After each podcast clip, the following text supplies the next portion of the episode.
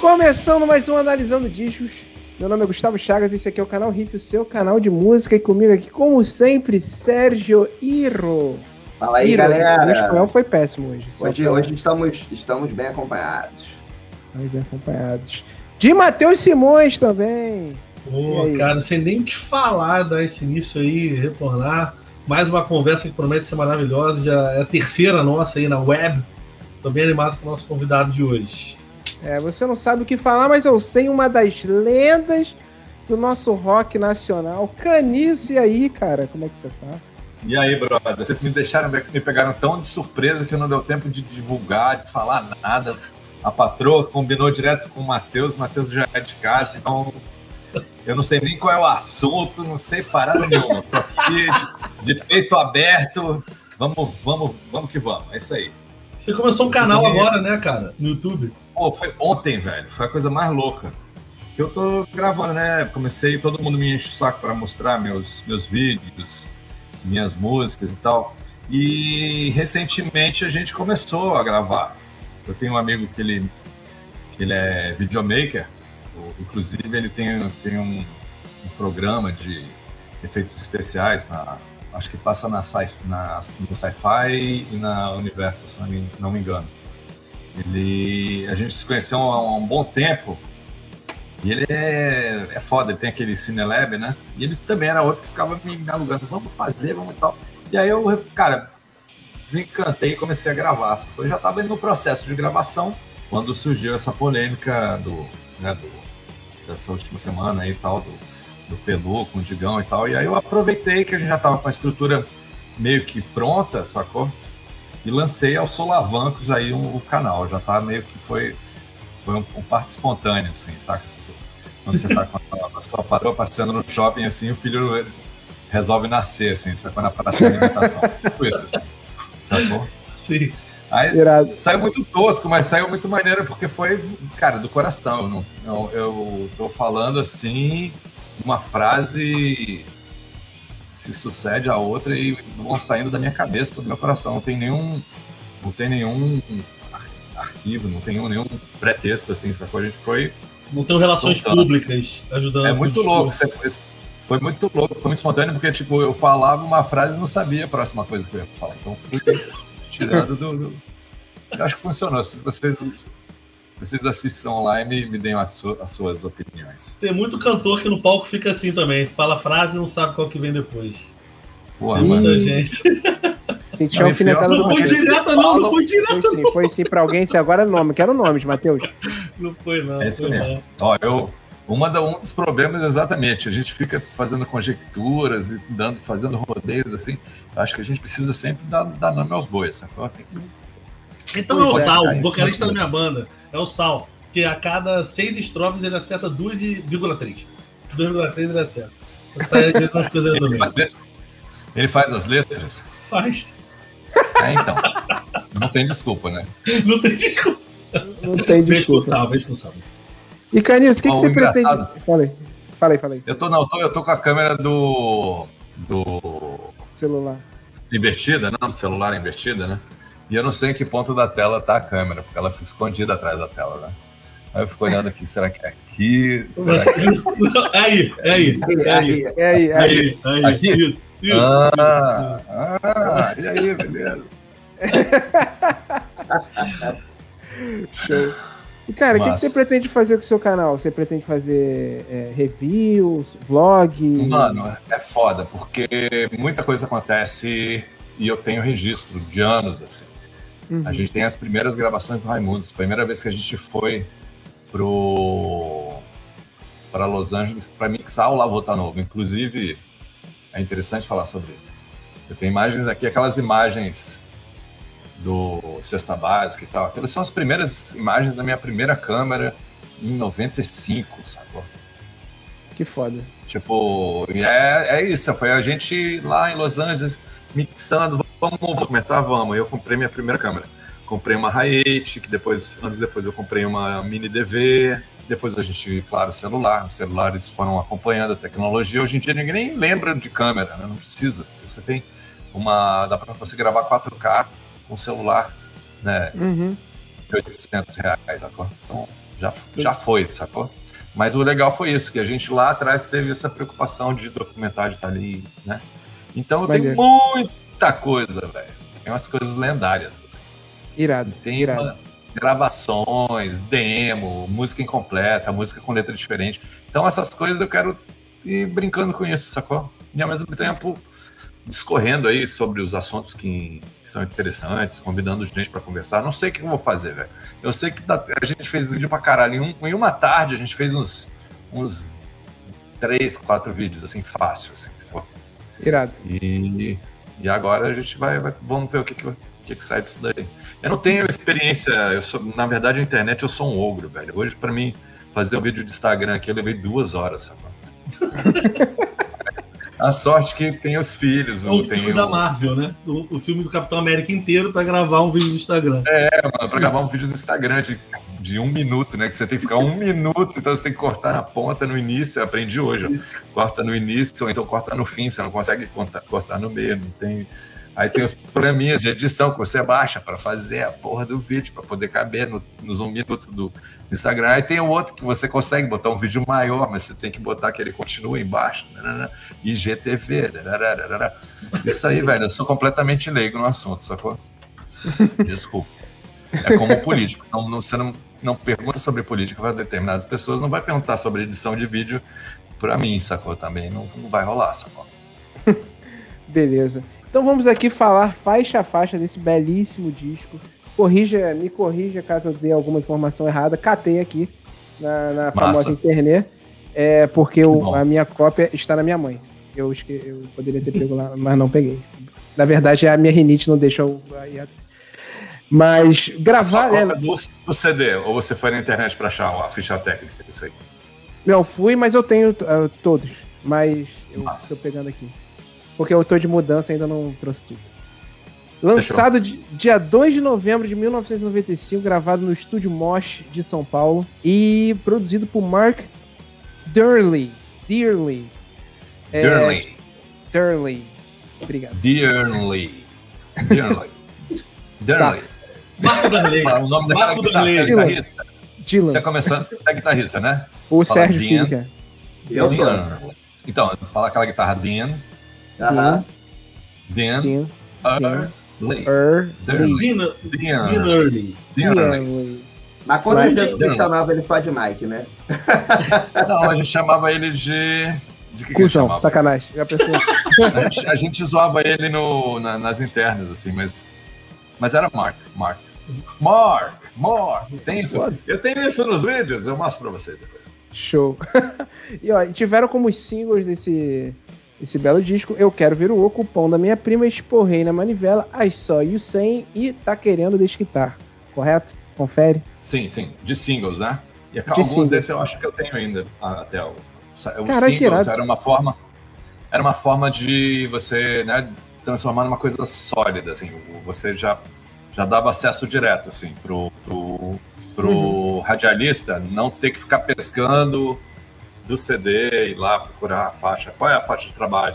Ah, é tal, aí o cara tem que ir lá e tal. Então você imprimia um CDzinho só com aquela música, duas versões, uma versão sem instrumentos. As rádios eh, costumavam fazer versões mais radiofônicas, com a voz mais na frente, a bateria, né? Aquele mix anos 80, né? Que tinha nego que era especializado, tirava até a guitarra da música e fazia. Sacou? Você deve lembrar disso com Titãs, com. com RPM, né? Tipo, as, as edições para rádio, sacou? Show. E, cara, Pode como é que foi. Como é que... tô- só te interrompendo. Não, não, você pode, por favor. É, o- aqui o, o Astro é tu. Pode falar quando, o quanto e o que você quiser, o que desejar. É, sobre qualquer manda. assunto também. FMI, FIFA, chocolate. Nintendo Switch. Nintendo Switch. É, mas É. sério mesmo, pode falar quando você quiser. Sério mesmo. É, e como é que foram as gravações? Ataque on Titan. Você gosta de anime? Eu gosto, velho. Tem um monte de filho, tem uma, uma escadinha de filhos, assim. Então eu tenho até as gerações mais antigas do- do- dos, dos primeiros animes, assim, até os mais recentes. Eu assisto de, de tabela. Eu fico aqui assistindo o Yo-Yo Hakusho, sacou? JoJo's Bizarre Adventures. o Samurai X, essas porra todas a gente assistiu tudo. Eu tinha uma filha que era fissurada, fissurada em Nuyasha. Tá ligado? Em Nuyasha. Não tô. Agora está acompanhando é o Demon Slayer, que parece que Uhum. saiu a- o filme lá fora, mas ele não saiu aqui. E esse, e esse Attack on Titan, que é bizarro. Viu? Dá pra falar de qualquer coisa aqui. Aqui dá pra falar de qualquer coisa. Tô Eu, falando, dividi, velho. eu tô dividindo com vocês que eu tô vendo pela primeira vez na minha vida os filmes da Marvel. Eu tô, O quê? Você não, não tinha visto? nunca tinha Não, visto. velho, eu, sou, eu sou muito fã, eu vou só pra falar mal, cara. é tipo Eu fã, sempre é tipo, fã. é tipo fã melhor tipo de filme da banda. né? Primeiro, o melhor filme da Marvel é o primeiro, o primeiro Homem de Ferro. É, É muito foda, bom, melhor de cara. É muito bom. É Eu, tô, melhor de eu tô vendo na ordem cronológica, que é aquele que tem no, no Disney Plus, eles botam. E foram aí, é importante isso, velho. É importante isso. Aí eu tô agora, acabei de ver ontem o Capitão América do Winter Soldier, né? Do Soldado Maravilhoso. Bom demais. É, cara, é muito bom, mas é muita informação, cara. Eu vi com sono, eu tive que parar. Porque não, é, é, muita muita, informação. é muita informação. Mas é Não, muito você- bom. O é, pior tá pra aglutin- mim. Hum. Oi? Você tá aglutinando 15 anos de informação em, muito pouco tempo. É realmente É, muita informação. Mas o Muito. primeiro Caralho. Capitão América eu achei o pior até agora. O primeiro Capitão América. achei Eu gosto de muito- todos os Capitães América. Eu achei todos o primeiro muito. Hum, será? É muito. Vamos salvar a América! Viva Cara, os Estados Unidos! É muito assim. É, eu todos são, né? essa história, porque são a, para quem como eu é velho e veio dos quadrinhos e tal, a gente tem uma concepção dessa história diferente. A gente já tem uma, né, uma cronologia e tal, então tem algumas coisas que não, não batem muito. Eles deram alguns alguns é, Algumas liberdades. Licenças umas poéticas. assim, né? licenças poéticas para explicar determinadas situações que, puta, você não entende, que o personagem tá ali do lado, mas saca, tipo, ó, isso é coisa de nerd, hein? O Tron, cara, o Tron, é quem quem fez o Tron foi o foi o Homem-Formiga, sacou? Eu não o cheguei no Tron. Eu não cheguei no Tron ainda, por favor. Então. E aí, o, se eu falar isso, é, spoiler pra você, né? Eu tiro, eu tiro o Então, eu fone. posso falar o seguinte: Não, pode falar. O, Pode o falar, Tron, agora pode falar. Ele, ele na, na, na definição, ele foi feito pelo Tony Stark, Ah. ele é a nação do robô do Tony Stark, no, que ficou revoltado. né, né, né. Puta, que bagulho mais furado sacou? E, porra, Uhum. você botar o, o Tron, né, com a, com a origem normal dele, assim, né? Tinha que puxar a brasa da, pro Homem de Ferro, para as indústrias Stark, não sei mais o que. Brother, não entendi. Não, não precisava. Você usar essas licenças poéticas para justificar Uhum. a separação dos estúdios, né? Porque você sabe que na Marvel é, eles pegaram A a, parte do, Sony- do, do, do, do Homem-Aranha, foi para Pra Sony. a Sony. É, A parte dos X-Men E o Quarteto Fox, Fantástico né? pra Fox, é. É, e tipo, e o- aí vem a Disney, né? Compra a Fox, aí fala, caralho, então bota agora os X-Men na história. Não, não, não sei o vai ficar assim. É, Aí o filme do X-Men sempre não é icônico, nunca, é- nunca são lineares, sempre tem um recomeço, sacou? Os, os, os Homem-Aranha tem, tem cinco linhas diferentes de Homem-Aranha, sacou? Em filme, sacou? É, vai se fuder. É que nem Mas agora- Batman, Batman tá sempre começando de novo a história. Sempre a Começa com o Keaton. Sempre o Michael Keaton lá, que tipo. Who are you? Who are you? I'm Batman. Tem um amigo. Calma, rapidinho, rapidinho. Mat, mat, pode Show! pôr. Maravilha. Hoje, eu, um amigo- hoje eu vejo Guardiões da Galáxia. Hoje é dia de Guardiões. Muito É bom. top, pra mim é top 3. Meu favorito é Vocês Pantera Negra. no- Vocês estão tudo no, Glo- Glo- no. Já pegaram lá do Disney Play? Eu, Eu tô, no Disney Plus, eu tô. Todo mundo tem filho? É, pois é. assinou. Usou de- os filhos como desculpa pra assinar o Disney Plus. A Eu gente não tenho filho, a- eu não tenho samba. filho e assinei numa velocidade é, recorde. Você sabia que eles A tinham minha uma meta de. não assinava porra nenhuma. A gente pegava o Pirate do Velho. A gente queria ver os negócios, saia tudo já. Não... Hoje em dia, eu não, eu, cara, eu me sinto até meio envergonhado, sacou? É tão mais fácil, né? A minha, a- meu sinal de internet era sempre era, rolava traffic shaping, sabe o que é? Quando você baixa mais do que você Aham. do que você pode, né? e puta, e aí eles a sua a Banda. sua taxa, a sua banda cai abruptamente, sacou? Porque eu tava sempre baixando, velho. Sempre baixando, sempre baixando. Pô, mas Plus é bom demais, cara. Ah, mas sei lá, tem uns filmes que, que você descola hoje em dia, assim, que, porra, você não consegue mais ver as versões originais, não consegue mais ver os cortes originais. Você não tem mais aquela coisa. Você vai ver sempre a versão atualizada, editada, né? sacou? Eu sou. Mas uma coisa que eu achei maneira é que a Disney Plus tem uns filmes meio sessão da tarde dos anos 90. E são as dublagens de, dos anos 90. É mó maneiro. É muito maneiro. Esqueceram de mim, foda. é a dublagem original. É muito foda. Não, vou te falar ah. que no, porque eu, eu tô fazendo o Canta Comigo, né? Que é o programa de auditório e tal, que a gente julga os candidatos, afinador e tal. E a galera do, do teatro musical muitas vezes faz dublagem, faz, né? E vice-versa, a galera da dublagem também vai pro teatro musical. Então, no nosso, no nosso júri de 100 pessoas, tem uma galera de dubladores ali, sacou? Uhum. E é uhum. tipo, eles têm o maior código, assim, sacou? Tipo, é, o cara começou a fazer o, o, personagem nos anos 80, aparece o personagem na versão do filme dos anos, dos anos 2020, eles vão lá atrás do tiozinho para ver se ele, se ele tá dublando para ele fazer a voz original, sacou? É foda. É muito foda. Brasil é, em matéria. Isso é uma coisa que eu tenho orgulho. Tem muitos filmes que ficam melhores dublados, cara. Tem, tá muitos. Tem. Principalmente desenho. Desenho tem uns muito maneiros. Porra, desenho então, velho. Caralho, tem desenho que sem a dublagem brasileira você fala, que merda esse desenho, cara. Sim. É, Nova Onda do Imperador. Nova Onda do Imperador, obrigado, cara. Um dos melhores filmes da Disney, cara. Melhores. Maravilhoso. Maravilhoso. Bem, eu acho que podemos falar do disco aí também, né? a gente vai ficar aqui até 5 horas da tarde. Vamos Esse, lá. Tá tudo gravando e tá tudo saindo na internet? Não, a gente não, é, grava, é, é, não, é gravado e a gente publica daqui a uma semana e meia, mais ou menos. Então vai poder dar, uma, dar umas cortadas? Pode, pode. Pode, se precisar, você avisa. tá, Mas isso tudo até agora vai. Isso tudo até agora vai. Não, é, vamos nessa. Tá valendo. Então vamos, vamos falar vamos de faixa a faixa. Primeira faixa já, o riff malvadíssimo, grosseiro, estúpido de Tora Tora.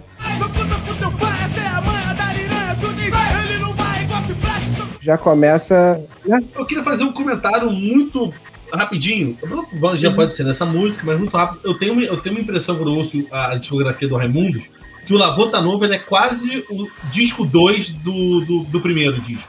É quase que um, um disco duplo, só que obviamente o Lavota Novo tem uma gravação uma mixagem melhor, tem, outro, tem outro, outra pegada, principalmente a bateria, uma coisa que eu sinto muita diferença no, no Lavota Novo, mas eles são para mim muito coesos, como quase uma obra complementar uma da outra. A ideia dessa brincadeira do Lavota Novo, da capa, é um pouco isso, de continuidade?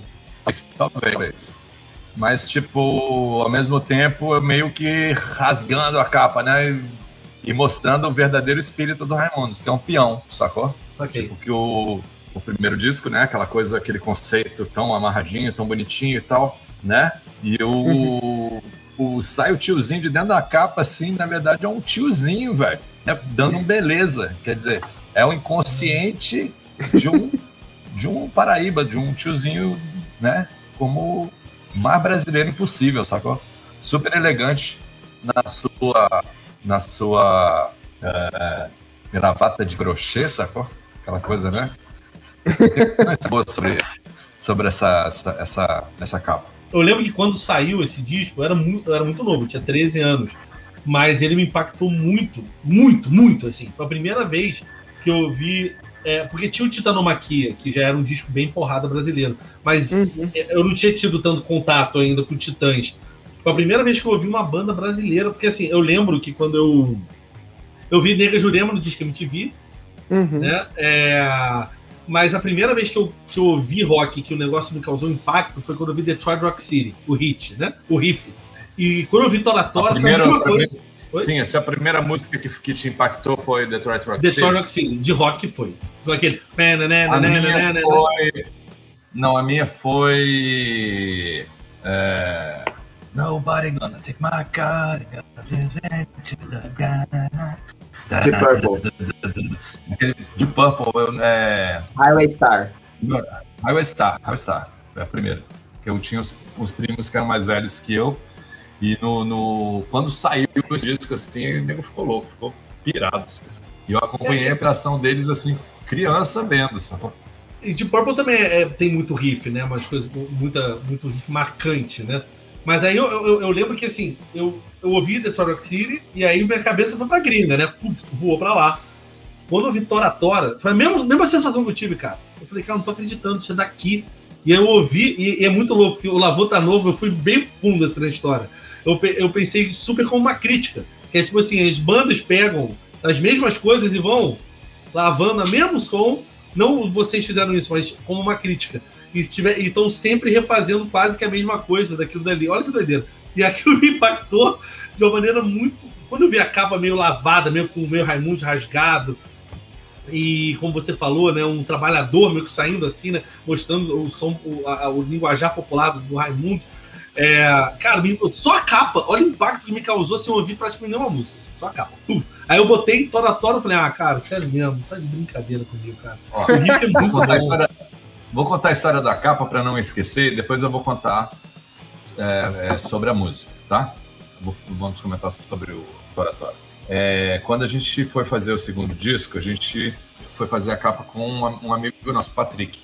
Patrick é o cara que nós, era um amigo próximo e ele sempre fotografava os, uh, alguns momentos da banda. As primeiras camisetas que a gente fez eram foto, uma foto dele e tal.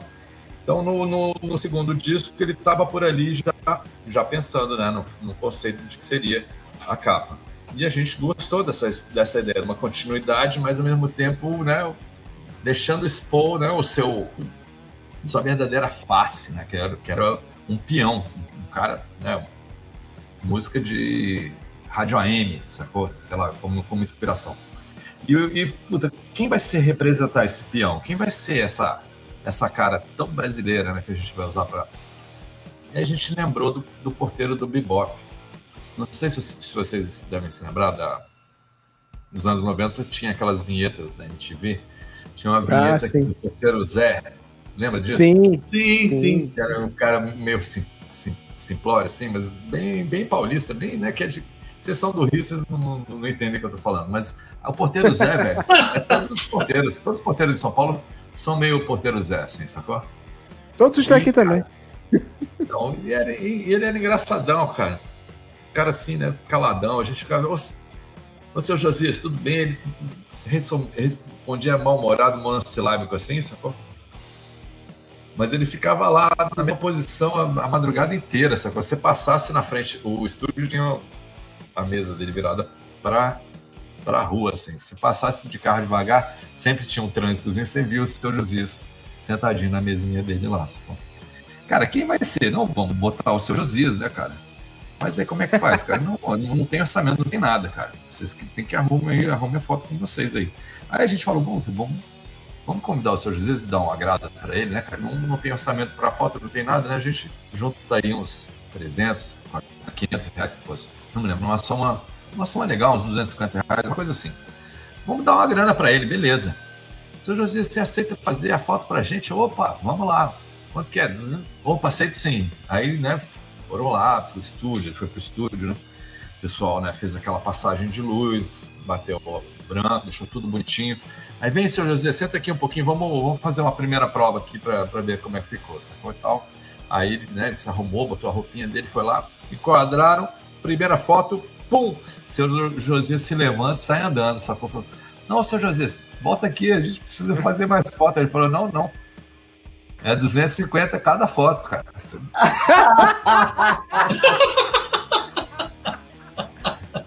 e não teve quem convencesse o cara de falando sério.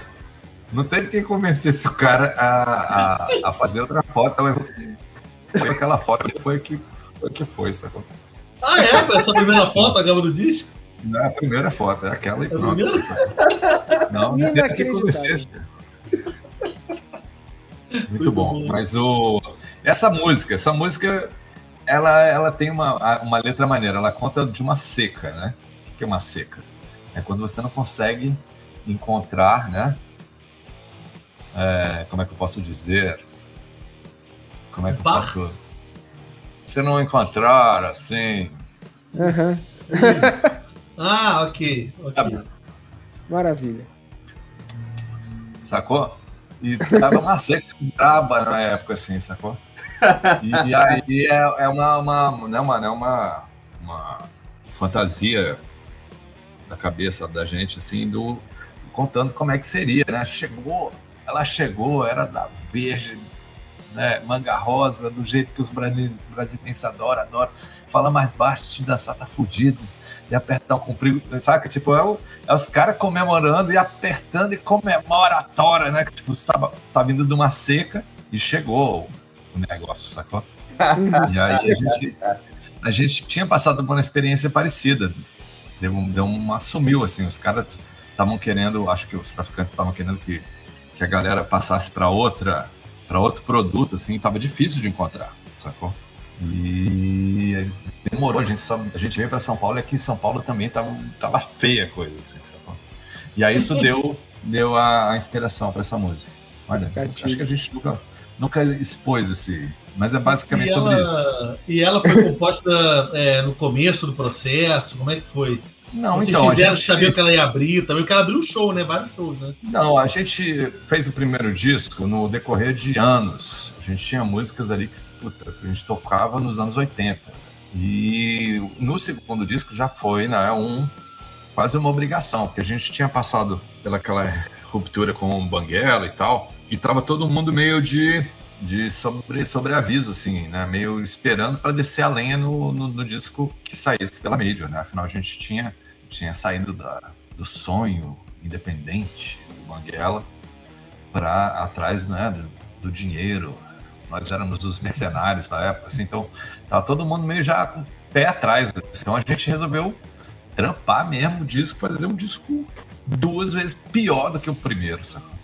O segundo, o segundo disco, acho que é o disco brasileiro que tem mais palavrão, mais putaria de todos os discos. Eu, eu, eu chutaria cheguei, que sim. Eu cheguei a pensar em fazer uma contagem de quantas vezes aparece buceta no disco. e foi de propósito, velho. Era, era bem isso mesmo. Era, a gente era muito escroto, cara. É, que bom. A gente vinha de uma, de uma, é, de uma censura que durou 20 anos, sacou? Uhum. E o Raimundos era o pé na porta mesmo. Agora vocês vão ter que ouvir a gente xingar, filha da puta, e não vão poder fazer nada. E a gente xingou muito. Hoje em dia fica totalmente anacrônico, né? Uma coisa meio babaca até. Porra, por que o Raimundos falava tanta merda, não sei o quê? Não, velho, sabe por que a gente falava tanta merda? Porque eles não podiam impedir, velho. Basicamente. Hoje em dia estamos criando mecanismos de novo para impedir, sacou? E a gente vai entregar nossas liberdades é nessa, sacou? É na censura, na autocensura. Sacou? O lance do Raimundos, olha que bosta, falando de uma música, acaba falando do conceito da banda como um todo. Mas o, o lance do Raimundos. Raimundos nunca foi machista, velho. A mulher dentro do universo lírico do Raimundos é tipo exaltada, é venerada, sacou? Se as pessoas uhum. estão, têm problema, sei lá, com, com sexo e tal, a nossa geração não tinha Quantos anos vocês têm? Os pais de vocês naquela época estavam, ó. Não tinha tempo para ficar ofendido, velho. Vê a última a cena da novela, a, a cena da, da, dessa novela do que passou do Laços de Família. Velho, aquele, aquele maluco lá da, da novela, o cara, ele hoje em dia não ia ser cancelado, ia ser preso, velho. O José Maia, não? É, o cara, ele estuprou umas três minas ali naquele feno ali, velho. Pegou é, tapa cara, é, é, é, Não, é, e, e, deu, é, deu merda pra ele depois, né? Deu merda pra ele. Mas sim, não, não, não, mas eu entendi. Eu entendi o que você falou. Mas você falou uma coisa muito importante, Felício, assim, que eu acho. Fala, é, não podia, não passava muito. Quando saiu o disco, ele tava 11 anos depois, só depois da ditadura. É como se a gente tivesse uma ditadura acabando em 2010 para hoje, né? Era muito recente, né, cara? Muito recente. Tá entendendo? É. Tá entendendo? Você tem que. É muito obrigado a contextualizar. Por isso que eu falei do coitado do Zé Maier da, dessa situação toda. Porque naquela época era um comportamento aceito, velho. Uhum. Sacou? De repente não era nem. Não era um da índole do cara. Era o, o personagem, era o, o autor falando: você vai pegar ela pelo braço, puxar ela pelo cabelo, jogar no feno e sacou? Me joga no chão, me, me joga na parede me chama de lagartixa, sacou? Era isso, velho. Era a pegada da época. Isso aqui. Era só uma fotografia. Se você, se você pegar uma, uma, uma, sei lá, uma coletânea, uma, uma seleção das coisas que tocavam no rádio que faziam sucesso na época, velho, era Era música Sim. de pegação, era música falando abaixa aqui, levanta a bundinha, bota para baixo, até não sei o quê. Mano, eu não sei a letra, mas sabe que é, é, é tão ou mais sexual do que Raimundo. Sim. Sim. Da garrafa, né? Boquinha da garrafa dessa época. E a galera gosta de botar a culpa no funk, hein? o funk, velho, o funk eu acho foda, velho. Sabe por quê? Porque não abaixa a cabeça, mano. Não, tá, é, ele não precisa, não precisa da mídia, não precisa do, do mainstream. Ele tem os meios dele, ele tem a, o rolê deles, assim. Então eles não têm preocupação é, estética, não tem que atender o padrão padrão globo de qualidade, assim, sacou? É. O, o, funk é muito engraçado, porque assim, as pessoas falam que é vulgar, que é agressivo, que, fala, que os filhos vão, vão crescer pessoas piores por causa disso, falavam a mesma coisa do rock na década de 50, né? Os mesmos adjetivos aplicados ao funk hoje em dia eram aplicados para o rock na década de 50. Então, se é para é, causar, é para continuar. O problema é esse falso moralismo, sacou? Nós somos um, nós somos um país muito físico, muito carnal, sacou? Uhum. Qual é a nossa principal festa? A nossa principal festa é uma festa onde fica tocando uma música alta pra caramba e o pessoal enchendo a cara, se esfregando e se abraçando. Não existe isso nos outros países, sacou? Nós temos uma, nós temos uma, uma, uma, né, uma, uma materialidade, assim, né? uma, uma um apego aos prazeres físicos, assim, sacou? Isso faz parte do, da nossa da nossa, da nossa definição como povo até. Sacou? Então você querer, tipo, é, forçar uma, um moralismo a essa altura do campeonato, nós estamos em 2020, meu amigo. Sacou? É, e você não, vai para fora do país, você não. Você dá um abraço em alguém, a pessoa te estranha, né? Um abraço de cumprimento, as pessoas não se abraçam em certos lugares. Muitos lugares, é. não aperta a mão. Mal apertar a mão, cara. É. Eu acho que isso aí nos, nos dignifica, nos define, sacou? A gente ser dessa forma, sacou? Quem não, não puta, você consegue existir, abraçar um amigo, abraçar um parente? Claro que ah, não. nunca. Inclusive, inclusive, isso tá matando a gente por dentro na pandemia, né? Não é, isso é, pô, não vejo a hora. Mas assim, voltando aqui agora Ó, ao, ao todas as músicas Todas as músicas a gente vai falar sobre, sobre elas e vamos definir a vida, então uma já foi, né? Tora, tora. Não, então, deixa eu fazer uma pergunta rápida. Você gravou o disco inteiro com o mesmo baixo? Eu gravei o disco inteiro com o mesmo baixo, com aquele primeiro de lá. Aquele ali, Music Man de madeira. Ali, ali, ali. Este. Porque Irado. tem umas músicas que mas os timbres variam, né? Então as músicas que o baixo está mais alto, outra que o baixo está mais instalado, né? É um dinâmico. Sim, é o, o o Mark ele tinha uma ele tinha um jeito de trabalhar muito interessante. Ele fazia uma, uma mix para todo para cada música. Não era uma mix só e grava o disco inteiro. Ele fazia Sim. uma mix para cada música, sacou? Isso é legal porque o disco não fica linear, não fica muito cansativo. Total, sacou? total, total. O disco flui muito bem, cara. E agora, tô animado para falar dessa próxima canção, hein? Tá animado. Ah, a icônica, a, a temporal e a. Ah, como já fui feliz com essa música. Eu quero ver o Oco. E a hora eu tô cansado, eu vou me embora, vou de volta pro meu lar. Volto pra casa pra mulher. Eu quero ver o Oco é o hino do Raimundo. É. Vocês gravaram tudo lá fora, né? Foi, a gente gravou durante. A gente foi passar umas semanas para mixar, a gente gravou aqui. E o Marco falou: não, olha, a gente precisa mixar no estúdio gringo, eu preciso de recursos que eu não tenho aqui no Brasil e lá vai ficar mais barato se a gente for para lá do que eu levar tudo e, e, eu preciso da presença de vocês. Então a gente foi para o Pacific. Pacific. É, vocês lembram do Cesta Básica? Sim. Na primeira gravação que eu estou andando, aparece a sombra minha e do Digão, de repente a gente bate numa porta e sai o Rodolfo assim, o que quer aqui? Aquela uhum. porta do Pacífico onde a gente foi mixar. E é, cara, quero ver o Oco, é o lindo Raimundos, velho. Não tem música que represente melhor. Era uma música. A gente, quando fez a pré do disco ainda no Brasil, a gente estava ensaiando para alguma outra coisa, não era nenhum ensaio do para gravar. Era, eu acho que algum prêmio da MTV, alguma coisa que a gente estava ensaiando. E eu cheguei e o Digão tava fazendo esse riff.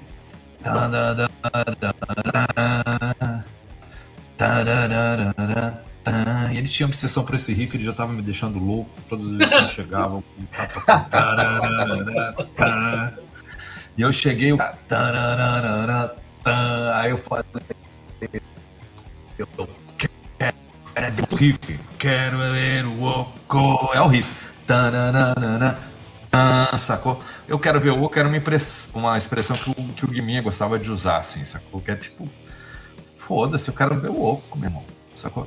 Olha, meu irmão, tu é, não faz isso, senão vai derramar o negócio aqui, vai sujar tudo. Eu quero é ver o oco. Joga tudo, sacou? Foda-se, eu quero ver o oco. Foda-se, sacou? Uma, uma expressão que né, não tinha um significado assim. A gente tinha que explicar, sacou? O que, que eu quero ver o oco? Hoje em dia todo mundo sabe, sacou? Mas na época a gente tinha que explicar. O que, que eu quero ver o oco? Cheguei na, na 89, o cara chegou pra mim, não vou falar que é que hoje é, é muito meu amigo, mas era, ele, era, ele era o, o apresentador. Falou, velho, essa música, não sei, não vai pegar, cara, não tá tocando não sei, a galera não entende direito o que, que eu quero ver o outro. Eu falei, é, calma, dá uns, uns tempinhos aí que ela, que ela vai. Aí eu quero, olha, velho, acho melhor a gente rodar de música, já ir pro ponto da minha prima, não sei o quê. Eu falei, não, velho, calma. E aí veio o clipe, o clipe, quem fez o clipe foi o, o Raul Machado, que ele tava na gringa lá. A gente, por algum motivo, ele, o, o Fred descobriu ou ele descobriu o contato do Fred e nos procurou e a gente entra em contato com ele. E ele, cara, fez o clipe totalmente no, no, no, com a câmera, aquela, né, uma ideia e uma câmera na mão, não teve roteiro nenhum. A gente saía para gravar. Onde que a gente vai gravar hoje? Ah, vamos gravar lá no Rio Los Angeles, lá no, naquele pico do Terminator, né? Que tem aquele. Sim, sim. Vocês jogam GTA, você sabe, né? Aquele canal vazio. Aquele, canal vazio, os esgotos, né? Tipo, caralho, vamos gravar aqui, que nem Grease. aí gravamos, aí pintou a polícia, velho. A gente, caralho, a polícia, velho, a gente cheio de negócio no bolso e a polícia Ei. chegou, cara, vamos tomar uma dura aqui, então não, não vamos fazer amizade com os polícias que eles não dão dura na gente. Oh, tudo bem, que vocês estão fazendo? Não, estão fazendo um clipe aqui, cara, vocês não querem aparecer? Aí o cara cobre a câmera assim, aí aparece de relance no clipe tem trechinho assim. Sabe? Ah, não reparei, vou reparar. Vilão. Que aparece os, os, os, os polícias. É, nunca reparei. Pois é. Então, eu, o meu canal é legal por causa disso, porque eu vou poder meter os making-off que eu tenho lá. Tenho uh, todos esses bagulhos da todo lá. É muito massa. E, cara, eu quero ver o Oco é isso. É, ela, ela surgiu desse digão e, cara, a gente, quando, quando eu falei eu quero ver o Oco, né, riu pra caralho e falou, cara, essa música é, é sobre o que foda-se, sacou? Mas sobre o que, que ela vai, vai contar? Eu falei, cara, sei lá, vamos falar sobre a, a vez que eu capotei, capotei Fusca, ensinando o Rodolfo a dirigir. Então a gente falou, caralho, perfeito. Descreveu o acidente, porque o acidente foi exatamente aquilo. A gente capotou o carro, o pessoal em volta na hora que a gente foi desvirar o carro, o carro bateu no meu queixo, velho. Eu tomei um, um jab, um, não, jab, tomei um upper do, do carro, assim. Porque ele desvirou, né? No que ele desvirou, ele pum, bateu no queixo assim. Ah, caiu pra trás, assim, meio Caralho. riu muito, assim. E o pessoal que tava em volta riu, achou uma graça, então nem se mexiam. Pior que isso, eles riam. Ninguém veio ajudar a gente a desvirar o carro. A gente desvirou o carro, a galera que tava no carro, assim, sacou? Que merda. É muito ridículo, a minha vida é ridícula. Mas é, é... Então, mas aí, velho, saiu essa música daí, era só, né? Era só aproveitar. E, cara, a letra saiu muito rápida, porque é tudo real, é tudo verdade, sacou? Ele bota uma, alguma, algumas ressentimentos que ele tem, que ele sempre teve raiva de carro, nunca, nunca se deu bem com tipo, um carro, sacou? Eu lembro pelo menos uns dois carros que fundiram o motor na mão do Rodolfo. Ele, tipo, andava com o carro assim até o óleo acabar, assim, o carro parado no meio da rua e ele fechou a porta e ia embora, sabe? Cara, foda. O sentimento do cara vem do, do desleixo. Não, ele tem meu ódio por automotores começou cedo. Eu adoro carro, meu filho adora carro. A gente, puta, né, pira nas caranhas. Sempre o cara Rodolfo nunca, nunca gostou assim. A época do combão era engraçada, porque a mãe dele ficou com raiva dele andando com combão, ela comprou um combão para fazer umas entregas, umas coisas assim, né? Tipo, umas cestas básicas, umas. E, cara, eu, o Rodolfo pegava o combão e andava com o combão, enchia o combão de maluco, né? Como a própria música diz. Uhum. E, cara, minha mãe dele, pra, né, pra fazer parar de andar com bom, pô, comprou um carro novinho pra ele, um, na época era foda, né? XR3 conversível, branquinho, assim. Porra, eu lembro. É, eu lembro, velho. Não, e do, e do Alto Latina, né? Não era, não era o XR3 minha boca, era o XR3 aquele com motor de, da, da Alto Latina, 1.8. E ele não, ele deixava o carro na garagem e saía com combão, sacou? Ele gostava, era no. Tô te falando, ódio por automotores. É real, é real, tá ligado? Então... Muito bom. Cara, eu amo, eu amo, eu amo essa temática muito específica, né? Que tipo, quer saber? Eu vou falar do meu ódio por automotores aqui, é isso. Vamos. É uma música automotiva, né? Tem todo é. o tem toda a história, né? Tem, e ela é agressiva, tem... cara. Você falou que ele não gosta mesmo, ele canta com ódio a música, né? ódio, né? Assim, né, cara? Ódio. Isso que é irado. É. Você e lembra do, do, Você fica pensando assim, caralho, até prender o dedo no, na porta do. Imagina, um negócio que dói pra caralho prender o dedo. Né? o, e esse disco é um caminho, assim, pro Lapadas, assim, tem muito mais momentos de Guitar Hero do Digão do que o primeiro disco, né? E influência muito mais metal. Eu acho assim, vocês flertam muito com o Suicidal nesse disco, que é o punk e o metal ali juntos, né? Assim, a gente tava chegando, no, né, começando a tocar cinco vezes mais do que a gente estava acostumando, acostumado a tocar na vida, né? E aí nossas influências, elas meio que se, se exacerbaram, assim. Acho que no, no, segundo disco, a gente, a gente no primeiro, a gente queria soar gringo pra caralho, assim. Mas, né, foi aquela coisa, foi um foi uma meio que um chegamos ali no meio do caminho, mas ainda é um disco bastante bastante nacional assim, aquela distorção nacional, uma coisa meio anos 80, final dos anos 80 e tal. Uhum. Agora o segundo não, cara. O segundo a gente queria o Pantera, velho. A gente queria os queria ser o Pantera, a gente queria, né, tipo o timbre dos infernos, assim, sabe? E essa época e... era o auge do Pantera, né? É, era o Vulgar Display of Power, essa época? É... Não, não, já é era o ano, É o ano antes já era do parafuso. Já é o do parafuso. Far Beyond Driven. Far Beyond Driven. É. Que já tinha, né? É, muito Cara, bom. E depois, e depois teve aquele ao vivo maravilhoso. Perfeito é, sem defeito. Pantera não decepciona, velho. Eu vou te falar que foi um dos caras que eu tive prazer de conhecer o Fioncel. Um maluco beleza. Que falam do cara, eu até defendo, porque o cara foi maior gente fina, tá ligado? Você foi no show? Não tem. Não tem foi no, no, Eu já tinha encontrado com ele muitos anos antes. Muitos anos antes, num evento que teve. Tipo, depois do show que eles tocaram no. No Monster? No. No Olímpia. Eles vieram duas Olímpia. vezes no Olímpia. Isso. Eu vi as duas vezes. E a primeira vez foi assim, a gente tava. Tinha acabado de gravar o primeiro disco. Foi finalzinho de dezembro ali de, de 93. Foi antes de a gente gravar o primeiro disco, a gente já estava em São Paulo.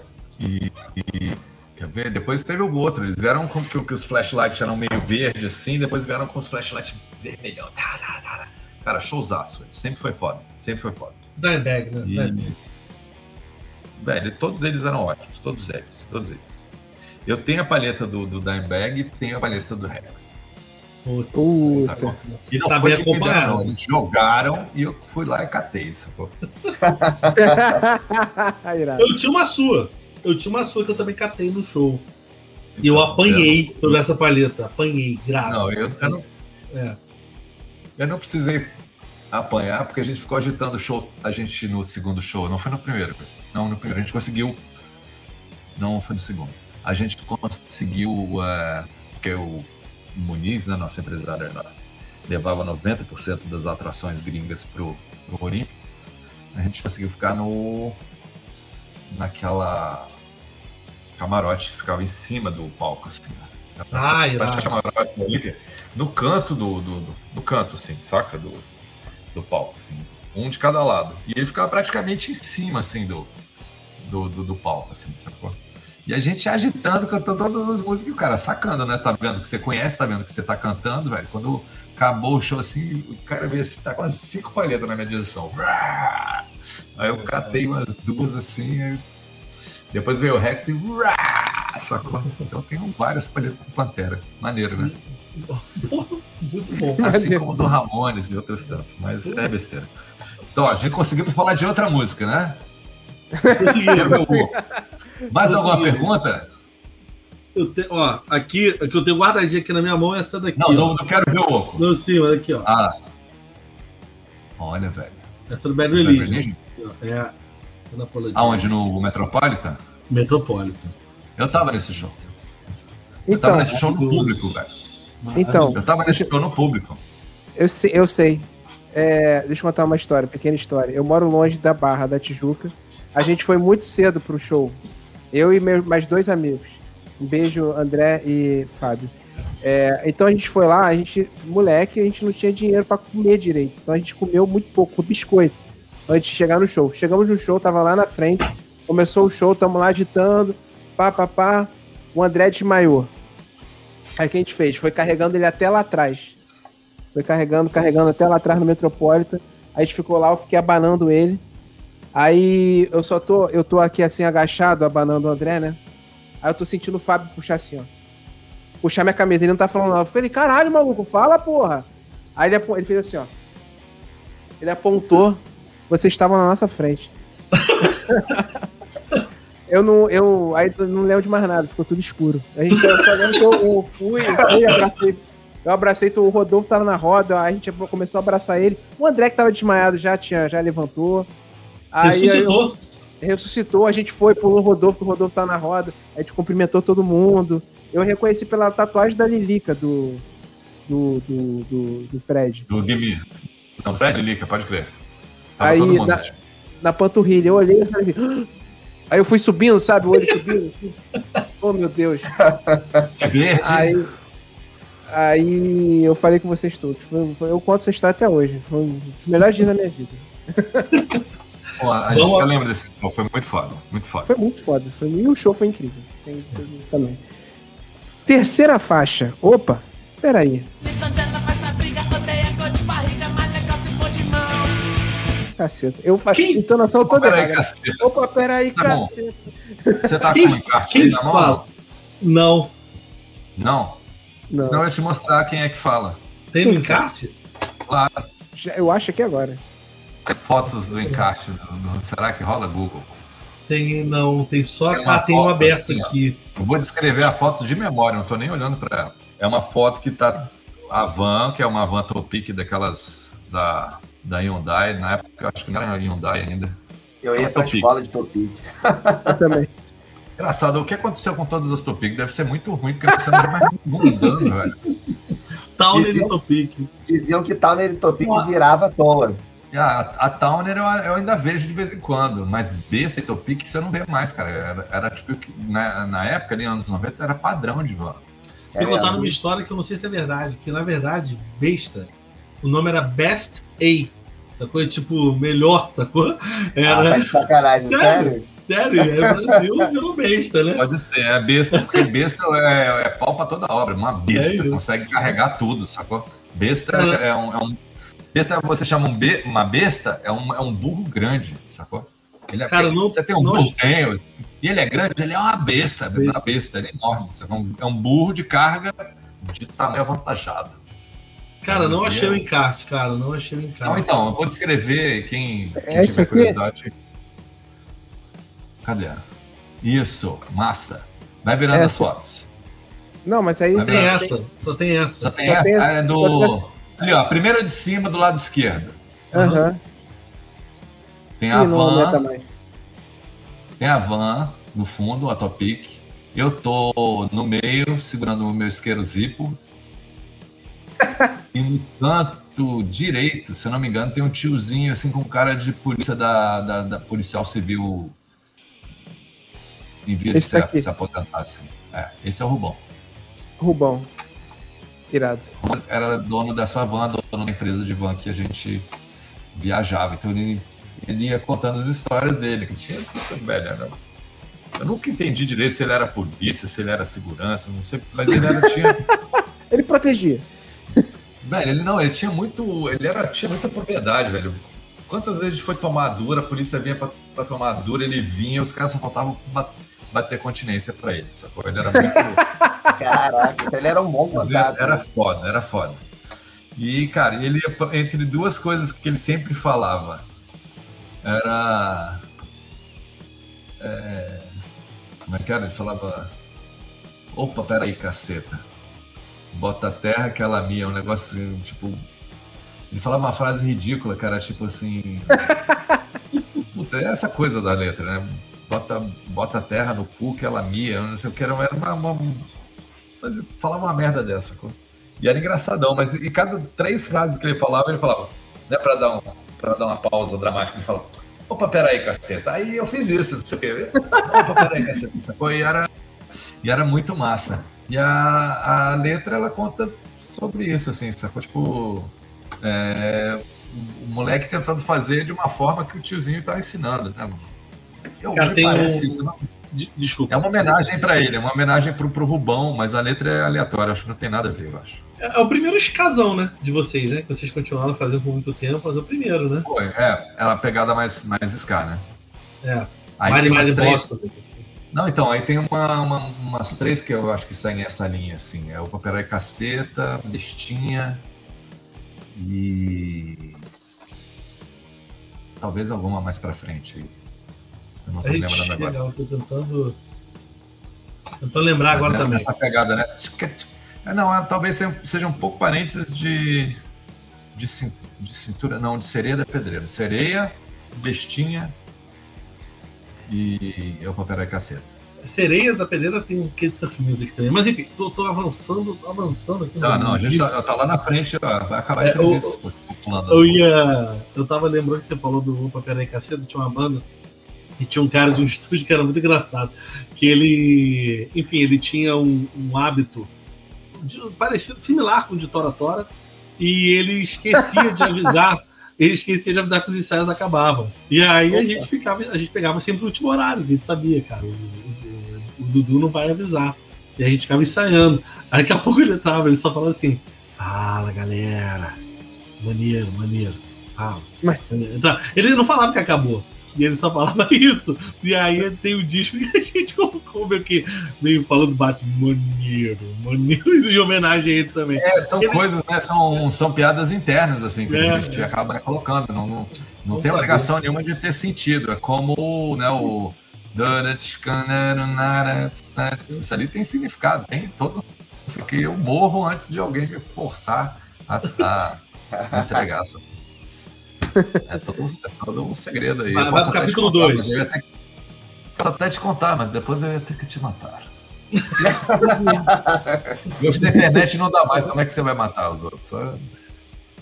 Aí agora. Caraca, cara, é muito, é muito hit. Desculpa, tô atrapalhando. Vai lá, Gustavo, vai lá. Levanta a bola. Tá, não. Quarta faixa. O pão da minha prima. Que ela chama o pão do Composta por Tio Jovem Zenilton, correto? Sim, correto. é mais uma dos forrocores do Raimundos. Mas eu fico feliz é, que não foi o primeiro single, porque eu não acho que ela representa o disco por completo. Não, de jeito nenhum. Inclusive, é, eu acho que a música para trabalhar desse disco não é nenhuma dessas. Nenhuma é, dessas. Qual que você acha? Qual que você acha? Ah, eu, eu, eu gosto de Bestinha, cara. Bestinha é uma música fofa. Mas você queria vocês queriam ser. Um medo danado de, dos palavrões, né? O, o, no final do, do Pão da Prima, Pão da Minha Prima, o que, que é? Ela, ela é uma, uma hibridação, ela é uma mistura da forma que o Zenilton fazia a música, mas não, com a forma que a gente fazia a música. Por quê? Porque a última estrofe da música, ela não é a mesma estrofe do fim da música do, da versão original. Se vocês tiverem a curiosidade, tem uma letra diferente na música do. E na música do Raimundo, ela vai meio que se graduando. Ela começa engraçadinha, vai no meio, ela tá de duplo sentido e no final já é explícito, né? Sacou? Uhum. E aí termina com não dá buceta, né? Uhum. Essa buceta aí, velho. é a, a diferença dessa música não ter estourado. Entendi. mas, mas assim, pra quem gosta de Raimundos, é clássico. É clássico. Porque o que acontece? A música que ela tem um arranjo radiofônico, ela é toda bonitinha, ela é suave, ela não é porrada e tal, mas ela tem um palavrão impublicável, sacou? Sim. A gente, a gente foi inocente, achava né, que é o fim da censura, significava censura mesmo, que ia tocar Raimundos, né, com da minha prima, sacou?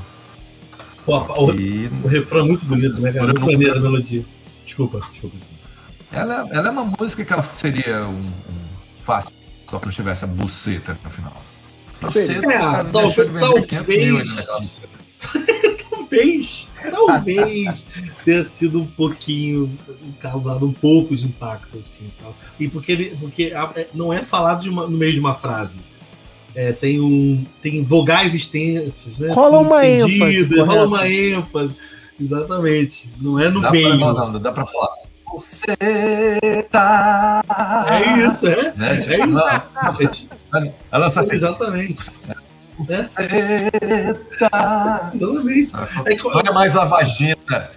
Vagina do Selim, né? Que a vagina Selim. é um termo, né? É um, é um termo científico, né? Uma terminação. Não é, não tem nada, não, não tem palavrão, sacou? Pala, vagina não é palavrão, sacou? É, ficou é, ali naquela época. É, é inapropriado? Não, é controvérsia, não é palavrão. Agora, buceta não é. Buceta é palavra, não sei. Exatamente. Buceta fodeu com a música. E é uma musiquinha boba, cara. Ela podia fácil ser, ser uma, um hit, saca? A gravadora não implicou, não, com esses termos? Não, porque a gente, a gente conquistou muito cedo uma liberdade, porque a gente veio do, da Independente e era um disco que ele tinha sido recusado pelas majors e tal, e como o Manguela deu o espaço de fazer isso do jeito que a gente quis, sem ninguém mexer, sem nada, a gente ganhou essa legitimidade para fazer do jeito que a gente quisesse. Agora não tinha, sabe, não tinha conhecimento, não tinha, sabe, é, não tinha como, né, como indio, tipo, pô, os caras fizeram um disco totalmente nas costas, totalmente sozinho, sem influência nenhuma, e foi sucesso. Então, quer dizer, eles, eles sabem o que eles estão fazendo, deixando os caras, sacou? Então, isso foi legal até, essa liberdade. A gente sempre teve essa liberdade. Mas, ao mesmo tempo, essa liberdade toda, por causa dessa, dessa liberalidade toda, assim, o nosso caminho foi muito mais difícil por conta do, né, do, da censura velada sacou? Que a gente acreditava inocentemente que não existia mais, mas existia, sempre existe. Próxima, da minha prima, linda música, é um cover e tem essa pronto. É um cover pronto, prima? Pronto, falei. É um cover? É um cover, um cover de Zenilton. É, é cover. Ah, sim, olha aí. É cover. É uma versão com uma parte a mais, sacou? Saquei. Próxima faixa, eu pintando falo no... né, cara? É foda. Eu também falo, eu também falo. Então tá, tamo em casa. Quinta faixa, pintando no combão, famoso combão, né? Agora, agora aparecendo. Sim, pintando no combão.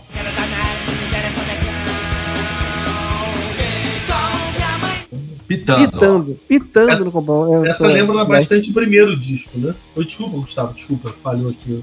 Foi? Pitando. Não, eu sou, é pitando, eu sou disléxico, eu li, eu, li, eu falei pintando, é pitando no combate. Olha, olha na tela, pitando. Eu pito. Tu pita? Eu pito, tu pita. Eu, pito eu apito. Você pita? Eu, eu apito só. Você viu esse cara, o cara que tá com o carro cheio de cigarro, até a tampa, assim.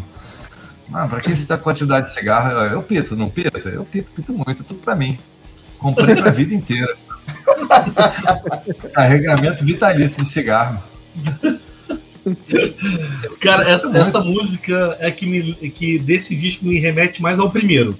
Eu acho ela na pegada do primeiro. Eu poderia estar no primeiro disco, assim. E, e, engraçado que ela me lembra muito uma banda que foi altamente influenciada por, por Raimundos, que é o Coelho Limão. Me lembra super Coelho Limão essa música, cara. Você, você, você já viu o Coelho Limão, Canis? Sim, claro. É. Sim. Na época é. até. Agora acho que não sei se ainda rola, né? Não, não, não, pararam. pararam. Às vezes, quando, quando precisa ali de um pouco de carência de, de status, eles voltam. O Elemon é Mas, de Jundiaí?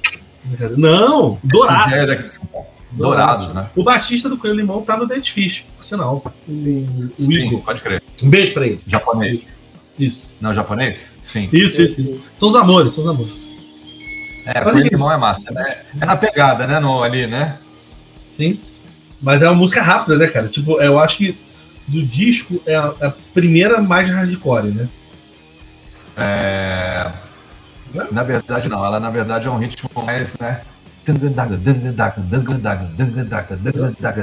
Ela não tem a. O começo é tuta, tuta, tuta, tuta, tuta, tuta, tuta, que é aquela pedrada que o Fred dá. Eu tava vendo o show de vocês no Hollywood Rock ontem. O Fred, quando ele dá bunda com uma bombada, ele vai pra frente. falando de pedrada É, não, ela é mais hardcore. Não, eu tava confundindo com, com o Opera Caceta. Que é tipo. Não, depois, não, ela, depois ela fica. Tá, tá, mas o começo é aquele hardcore é. que o Fred faz. Ela tava falando que tá vendo o Hollywood Rock. Era tudo ele faz o. Quando ele dá o, a tá- bombada. Tá o, o, o, o Sal, que eu comentei, da minha banda, ele falava assim: eu queria muito estar no estúdio nesse dia. Muito nesse no estúdio. Pra ver o técnico do som, o, o produtor assim, ó. Grava aí, grava aí. Aí eu assim, você tá. Ele disse, não, não, ainda não foi não. de novo, de novo, de novo. Vamos lá, que agora vai, galera. Agora vai. Ele falou, cara, eu queria muito ver essa gravação. Não, então, esses, os, né, os, os hooligans que a gente chama, né? Quando todo mundo entra no estúdio, 20 pessoas para dar um grito, assim, né? Para falar uma palavra, assim. Uhum. Então é mais ou menos isso. Quando você vai fazer um. Porra! Tem 50 negros falando porra, todo mundo junto. É isso. Porra! Sacou? Buceta! É. Não, não tá bom. É assim, eu quero. Buceta! É isso aí! Tá bom, todo mundo. Buceta! Legal, legal, galera. Vamos lá, mais uma vez. Buceta!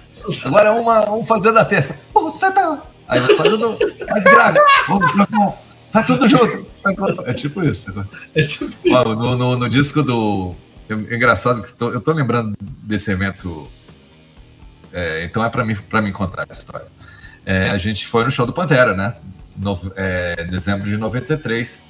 E a gente já estávamos nos preparando para gravar nosso disco. A gente começou a gravar o disco nas primeiras semanas de, de janeiro.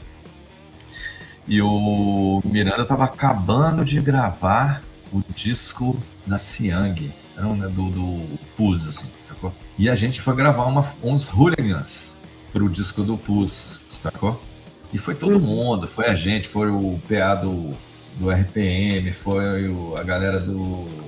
Puta, os irmãos Molina, os Quail, e o, a galera de Brasília que tava lá, parente, todo mundo lá para gravar os Hooligans, velho. Eu tava completamente sem voz, porque na noite anterior tinha sido aquele show do, do Pantera que eu tinha acabado no show. E aí, exatamente isso. Então, tudo, oh! E eu,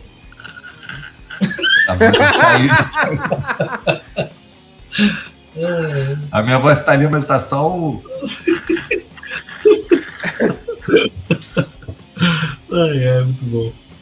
Ainda fiquei sem voz. Eu já tinha, já estava sem voz do show, do, do backing vocal, então eu fiquei uns, umas, uns três dias falando sobre por sinais, assim, que não acabou a voz. Rolava muita interação, cara, entre as bandas, assim, de nego ir de um gravar para outra banda, assim, ajudar. Muito, mas muito, muito, muito, muito. Era foda, era foda. As bandas dos anos 90 eram muito unidas, né? É, era, era família, cara. Eu, eu tenho, vocês vão ver nos meus vídeos. Eu tenho um vídeo assim que tem no mesmo camarim o Chico Sainz, a Fernanda Takai, puta, todo mundo junto, se abraçando, sabe? Era muito legal, muito gostoso, sacou? O tempo nos afasta, né? Nossas vidas vão, né? Normal. Mas, cara, é todo mundo muito amigo, cara. A gente se encontra é muita festa, muita festa. Era uma.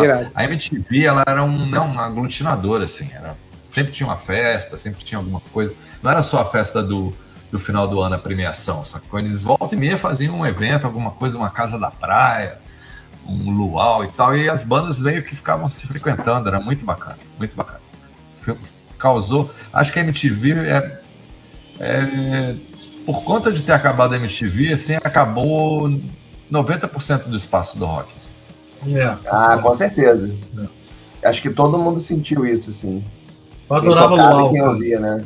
É. Adorava Luau. Não, e você deixar a televisão ligada na MTV o dia inteiro, ia estar tá tocando música, ia estar tá dando entrevista contando coisas sobre música. Não, depois virou bagulho de, de reality, velho. Vai se fuder.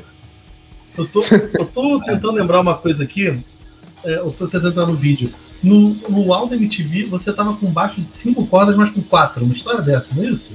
Eu tô Acho enganado. Não, tá?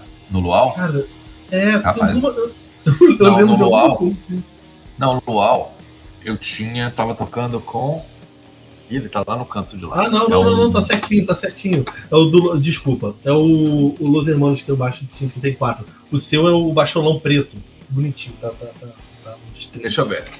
Me disse é esse aqui, eu vou te mostrar pra ele. Ih, maneiro.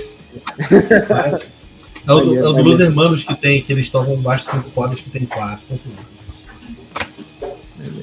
Coisa mais, a música mais marcante do LoL pra mim é o Charlie Brown tocando no FX. Blink, não? Ah, não é esse aí. É esse? É esse? É esse aí. Esse daí mesmo. Ah, irado, irado. oh, aqui, ó. aqui, ó. Lágrima aqui, ó. aqui, ó. Cara, esse daí mesmo, cara. Esse agora é relíquia. Ele tá com um jogo de 5. Tá afinado em, em em drop de si, uma coisa assim, é pra tocar. É, pra tocar só música bem, bem grave mesmo. Foda, foda. Aí dá pra tocar Mas... um Slipknot, dá pra tocar um. Ah, uma baladinha. Uma coisinha pra assim. animado, assim. Irado. Próxima faixa, então. Bestinha. Seu single do coração. Bem é meu é, single é... do coração. É bem Ramones, né?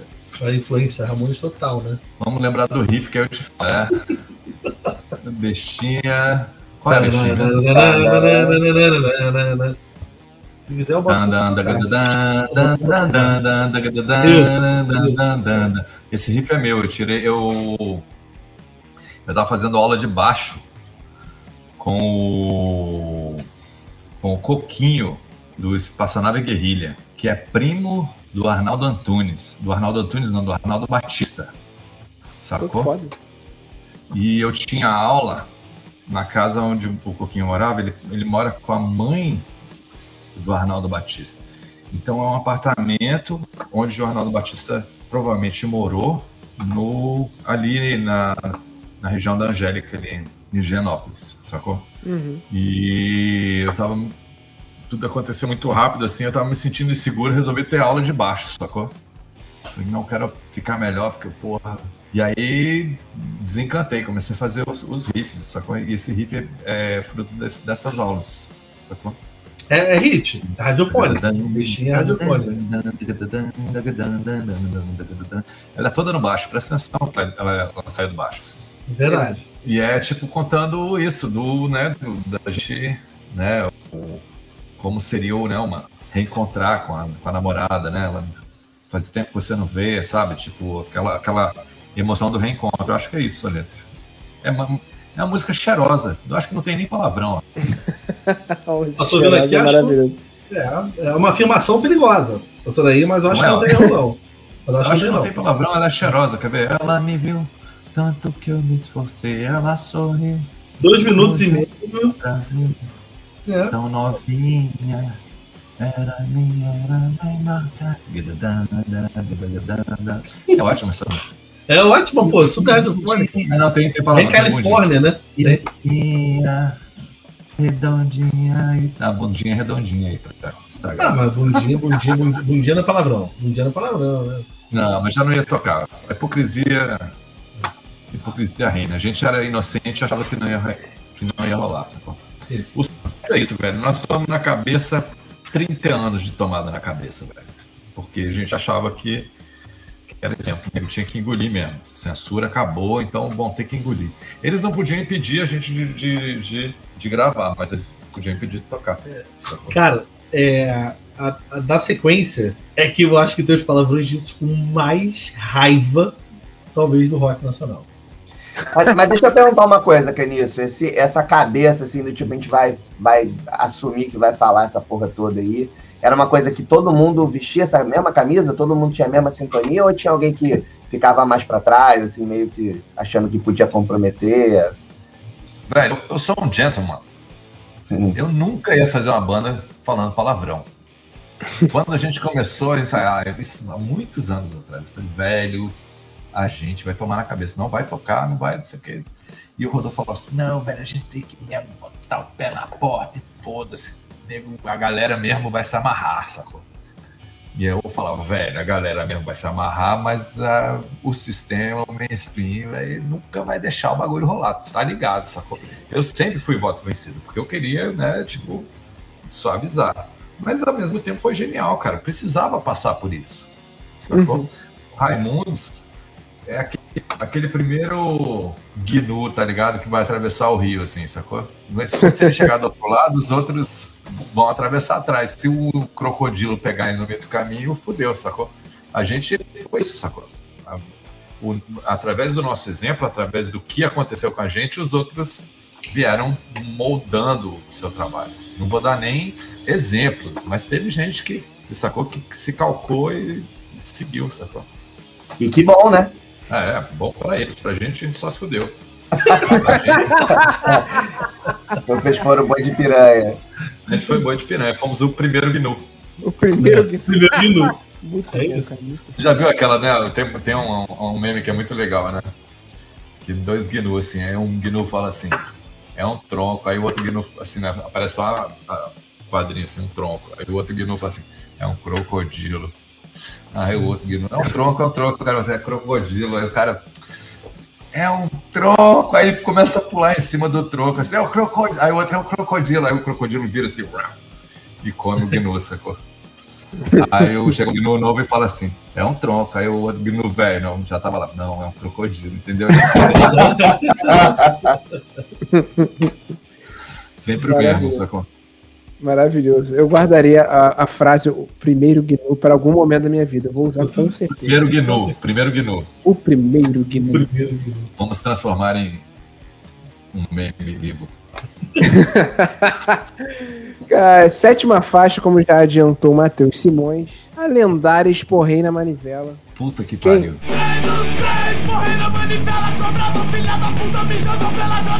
Não posso nem falar palavrão, e essa me faz falar palavrão.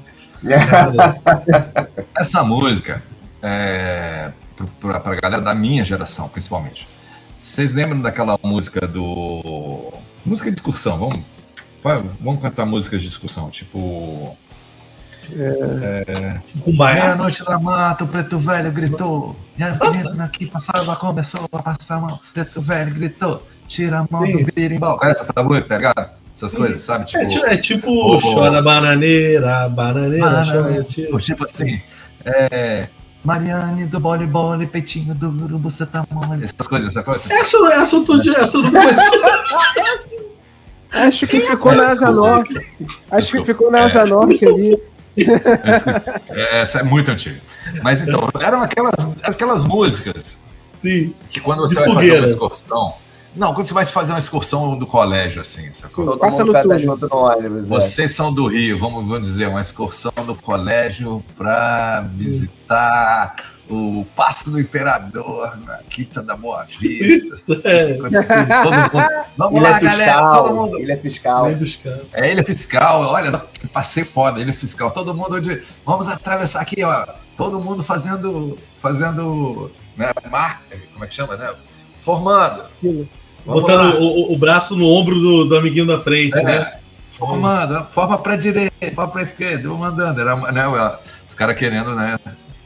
doutrinar as crianças a marchar. Eu, na minha, na minha infância foi assim. A gente acordava, ia para o colégio, antes de ir para a sala tinha que, que cantar os hinos e jurar bandeira e formar no, no pátio. Era, foi bem assim.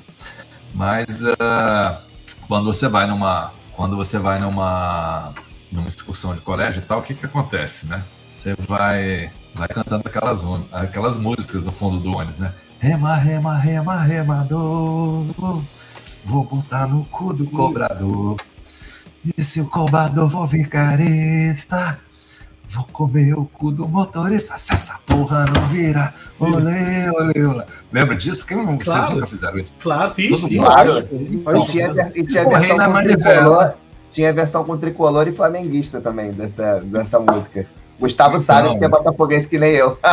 então, Esporrei na Manivela é uma música dessa, tanto que ela tá como Dá uma olhada aí, tá como domínio popular, né?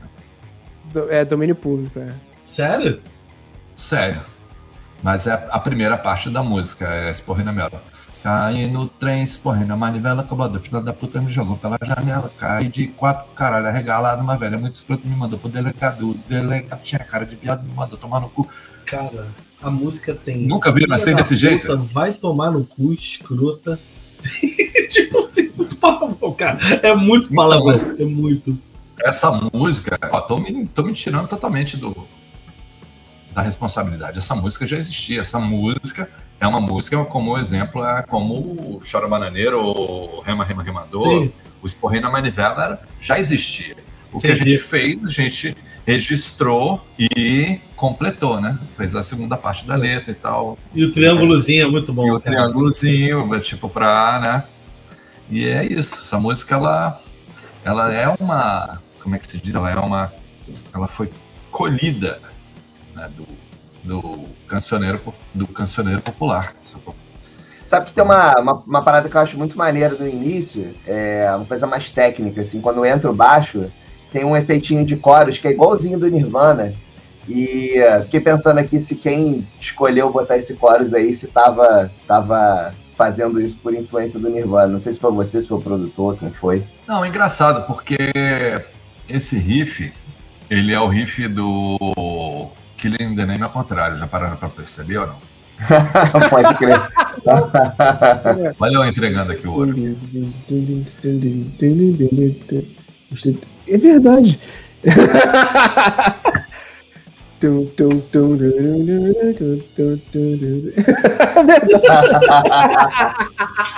que nervoso. Você nunca mais vai ouvir a música do mesmo jeito agora. Nunca mais. Nunca mais, nunca mais. Mas é só. É completamente torto, né? Não é, não, é, uhum. não são as mesmas notas, é a mesma intenção, mas é completamente torto.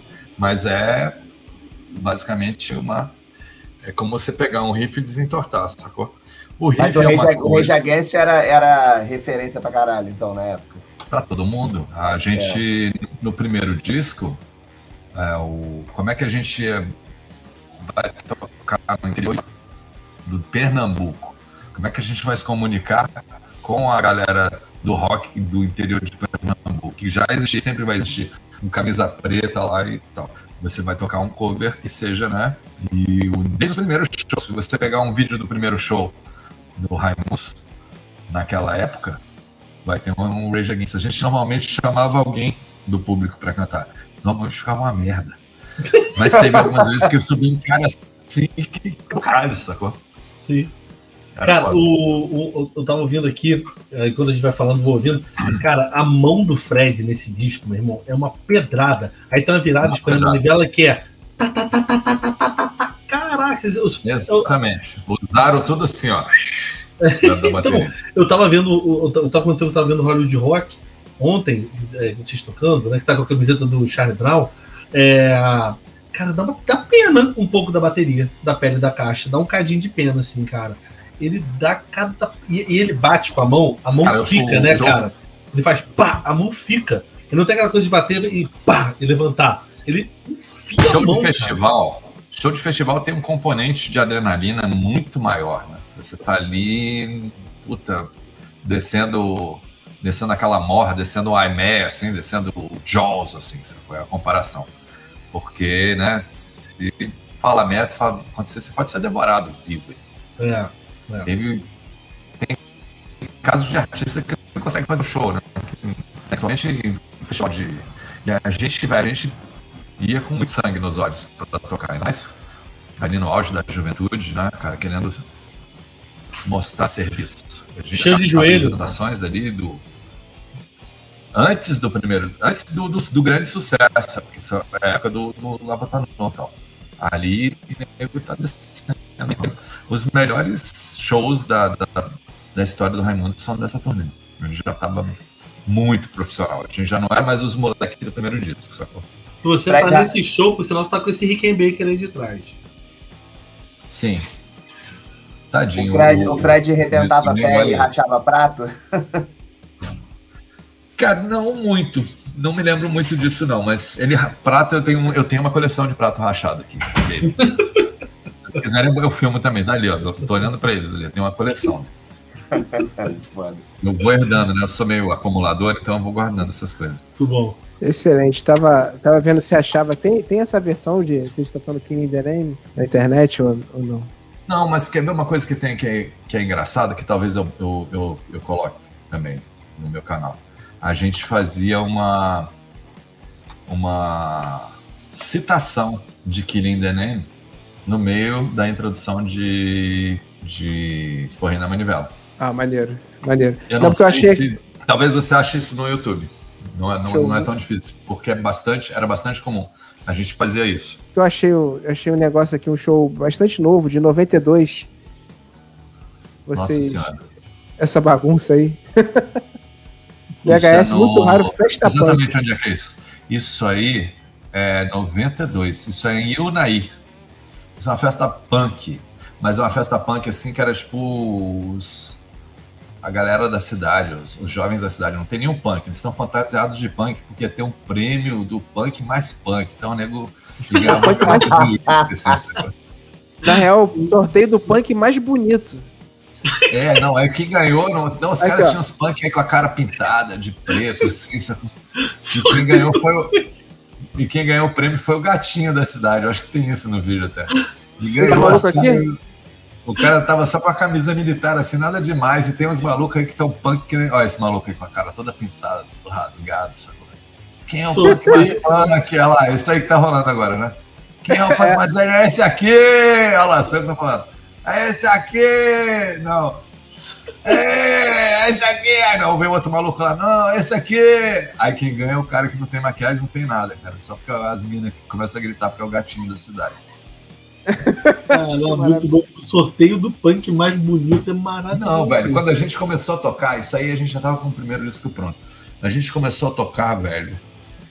E a gente achou, cara, esses caras estão muito punk, vai ser mó roda, os caras vão começar a se bater aqui, vai ser foda. A gente né? Animadão, né? A gente começou a tocar, velho. Os caras foram assim pro fundo do, do, do, do negócio, assim, do, do, do salão. Uhum. Foram todos pro fundo, assim, ficaram lá no fundo, assim, tipo, uns 20 metros lá longe, assim. E se não tivesse a parede.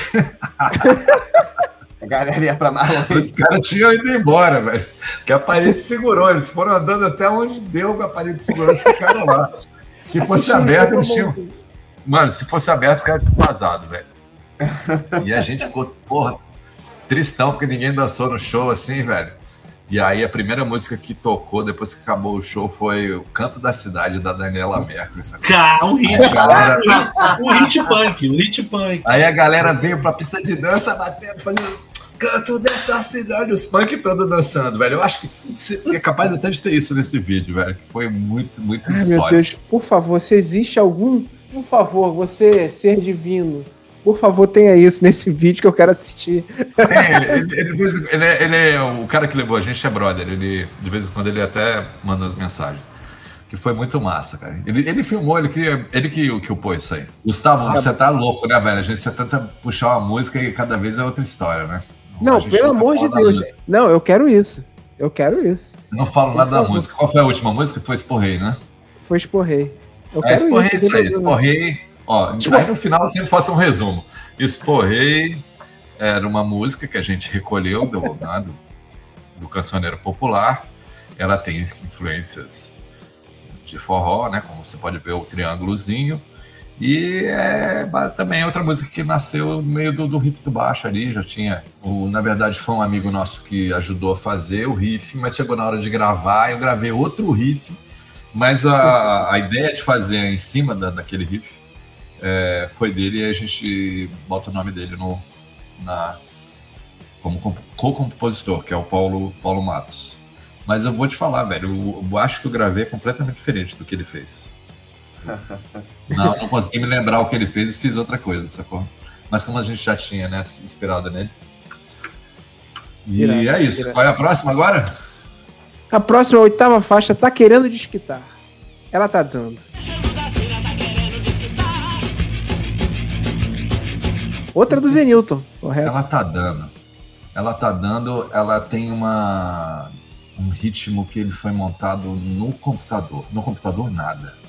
Ele foi montado com o Mark editando no na fita, velho, cortando na Gillette. Caralho. Você sabe como é que é isso? Eu aposto Imagina. que não, porque, porque eu, hoje eu, em dia.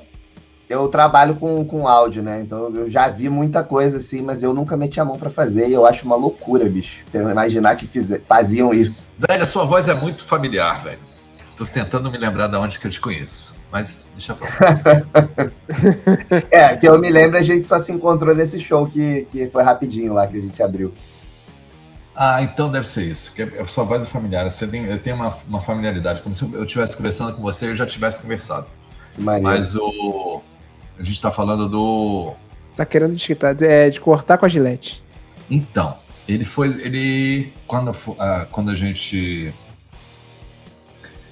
foi terminando as gravações, ele chegou e falou: Cara, eu, eu fiz uma brincadeira aqui com, com as edições. Ele fez a intro de Herbocinética, que é aquele. Tem os trechos falados, né? Tô doidão, gente estoura, tô doidão, cinética, gente estoura, tô doidão, cinética. Ele fez isso na Gillette. Ele fez isso pegando a fita de 24. Caralho. E ele fazia, né, o... Olha, eu não sei o que você está falando aqui, mas eu acho que fica legal. E aí ele fez um, assim, a letra. E ela tá dando também, ela tipo, ela tem uma, ele fez toda a parte rítmica editando a bateria do Fred. Que ela você vê que ela meio ele fez isso tudo, velho. Não foi tocando, não, ele fez editando. O ritmo dessa música foda. era todo editado, todo editado. Que foda. Como é que ele e se adaptou aí... à brasilidade do, do, que... do CD, das influências e tal? Como é que foi esse processo? mostrou bastante do, do, do, do, do, que, do que era o Zenilton e tal, porque tem o disco do Zenilton, né, que é uma... Uhum. E o forró e tal, mas ele foi legal até ele não ter uma ideia pré-concebida disso. Porque foi a impressão que ele teve, não foi uma coisa que a gente imprimiu uhum. para ele. É como quando você está compondo, esse é um conselho até que eu dou para quem compõe. Você está compondo, tá? Aí você faz que nem eu fiz com o Esporrinho na Manivela, que é uma inverter um riff de uma coisa conhecida. Inverteu e saiu outra coisa. Já é já é, tem a primeira coisa, já é a segunda coisa, sacou? Aí uhum. você mostra para a pessoa com quem você compõe, com quem você está fazendo música, seu parceiro de e não conta da onde saiu aquilo, sacou? E o cara vem com a parte dele na composição, encaixa naquilo e já se torna uma terceira coisa. Já não é mais cópia, sacou? Já é uma terceira coisa. É, uhum. é o, eu acho que é por aí, sacou? O, o tiozinho, o, o Mark, ele teve uma impressão do que a gente, do que a gente fez, ele achou legal e da, dali ele fez uma leitura, sacou?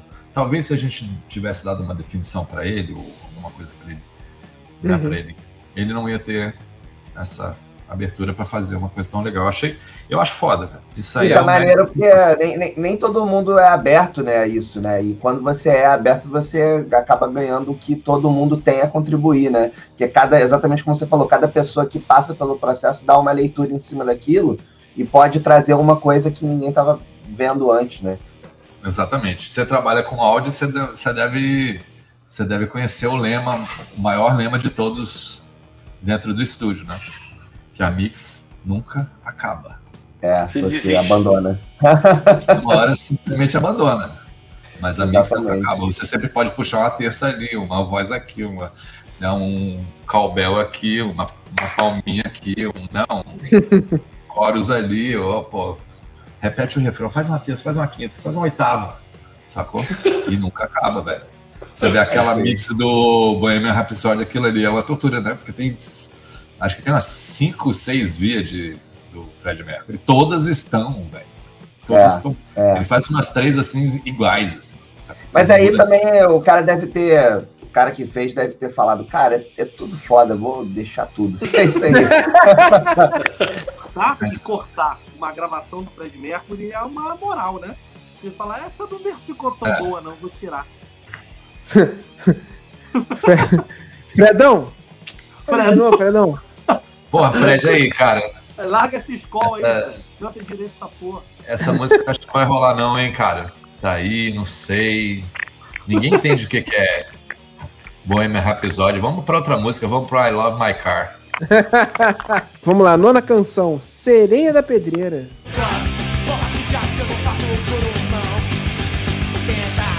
Um Sereia da 40 Pedreira. Ela, eu boto ela na, na- naquele clube das, da- da- dos hardcorezinho, né? Do Combão, Sereia, Cintura Fina. Elas são meio que parentes, assim, né? Elas têm o. É, não, é, o, é aquele. É o, é o que seria o mais próximo do, do HC melódico que a gente toca, assim, né? Porque um HC não, não, não- não tem muita, sabe? Mas é, é bem característico, assim. É, é o mais próximo de um HC melódico, assim. Não é um punk rock, assim, como, por exemplo, como o Bonita, assim. É um, é um HCzinho melódico, sacou? Irado. que no, acho que no Raimundos a gente tem, né? O, a- normalmente, vocês falaram isso até no, no início, eu esqueci de comentar. Que o, ele parece uma, uma continuação do primeiro disco, porque no primeiro disco né, tem uns HCs, tem umas músicas mais ritmadas, tem uma coisa meio mais metal e tem a balada, sacou?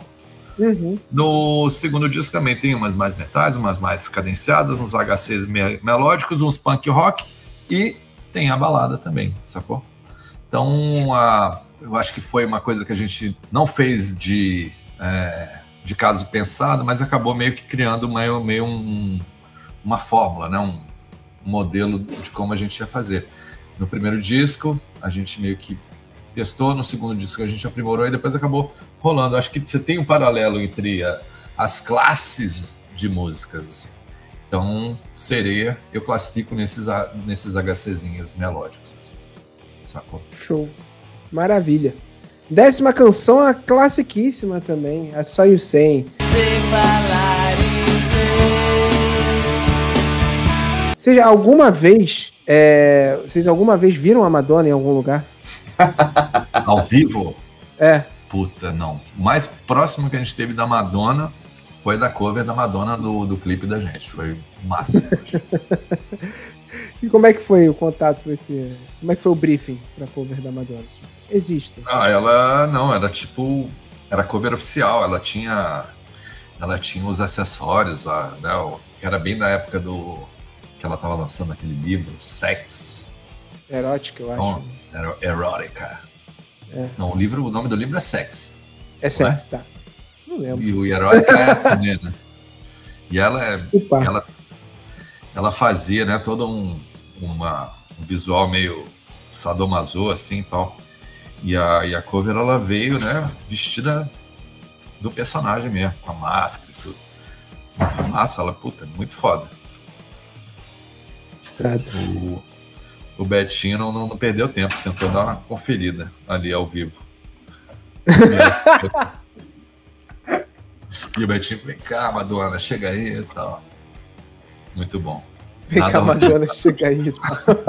Cara, Chega aí, Madonna. Chega aí, Madonna. Porra, Madonna. Pô, qual é, mamá? Pô, mamá. Aí, não, aí, aí- aí chega um maluco assim, beijando no cangote dele, ele sai daqui, meu irmão. Essa cena é boa. Isso aqui é- acontece muito rápido. Pra gente, né? Pra gente é toda uma novela, assim, sacou? Essa música foi clipe, foi tudo. É um. Mais uma música que não tem sentido nenhum. é Mais um Quero Ver o Outro. Não tem. I saw you say, that you say, that you saw. Teve, teve, teve a participação do. Teve, Gabriel Vamos Tomás também traduzir, né? escreveu, né? Sim, sim, o Gabriel aj- ajudou a fazer a letra toda. O Irado. Gabriel, ele copiou o solo de Baker Street nessa música para fazer o, o para fazer né, a melodia. Perceber ou não? Eu vou entregar tudo hoje, velho. Eu estou Caraca, não percebi. Agora que você falou, vai ficar, cara. eu vou ouvir, cara. Vou ter que ouvir agora. Baker Street, não sabe qual é Baker Street? Sei, pô, claro. Sabe? Sim. Tá ligado? Tá, tá, tá,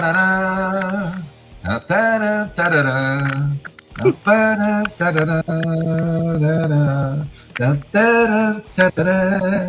Sacou? É o solo de Uhum. isso, eu sei, velho. Tá aí, ó. Pode olhar. Jerry, Jerry Rafferty. É, Gary Rafferty. Você pode ver que agora ele vai receber um monte de, de processos. Irado. Maravilhoso. que merda, hein, cara? Essa foi a música que eu conheci o Raimundos. Eu conheci a banda por causa dessa música. Mano, essa música, velho, a gente já tinha feito a turnê do primeiro disco, aquela turnê sangue nos olhos pra caralho. A gente foi de novo pra estrada. Os meus amigos mais radicais, assim, velho, das bandas, vieram me intimar, velho. Que porra de balada é aquela, velho? Cadê o hardcore? Que merda!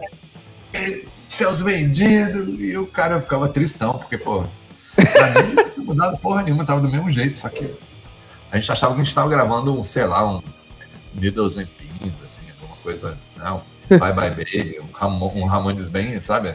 Mas Uhum. Eles não, não, não embarcaram. foi, não, a galera ficou puta.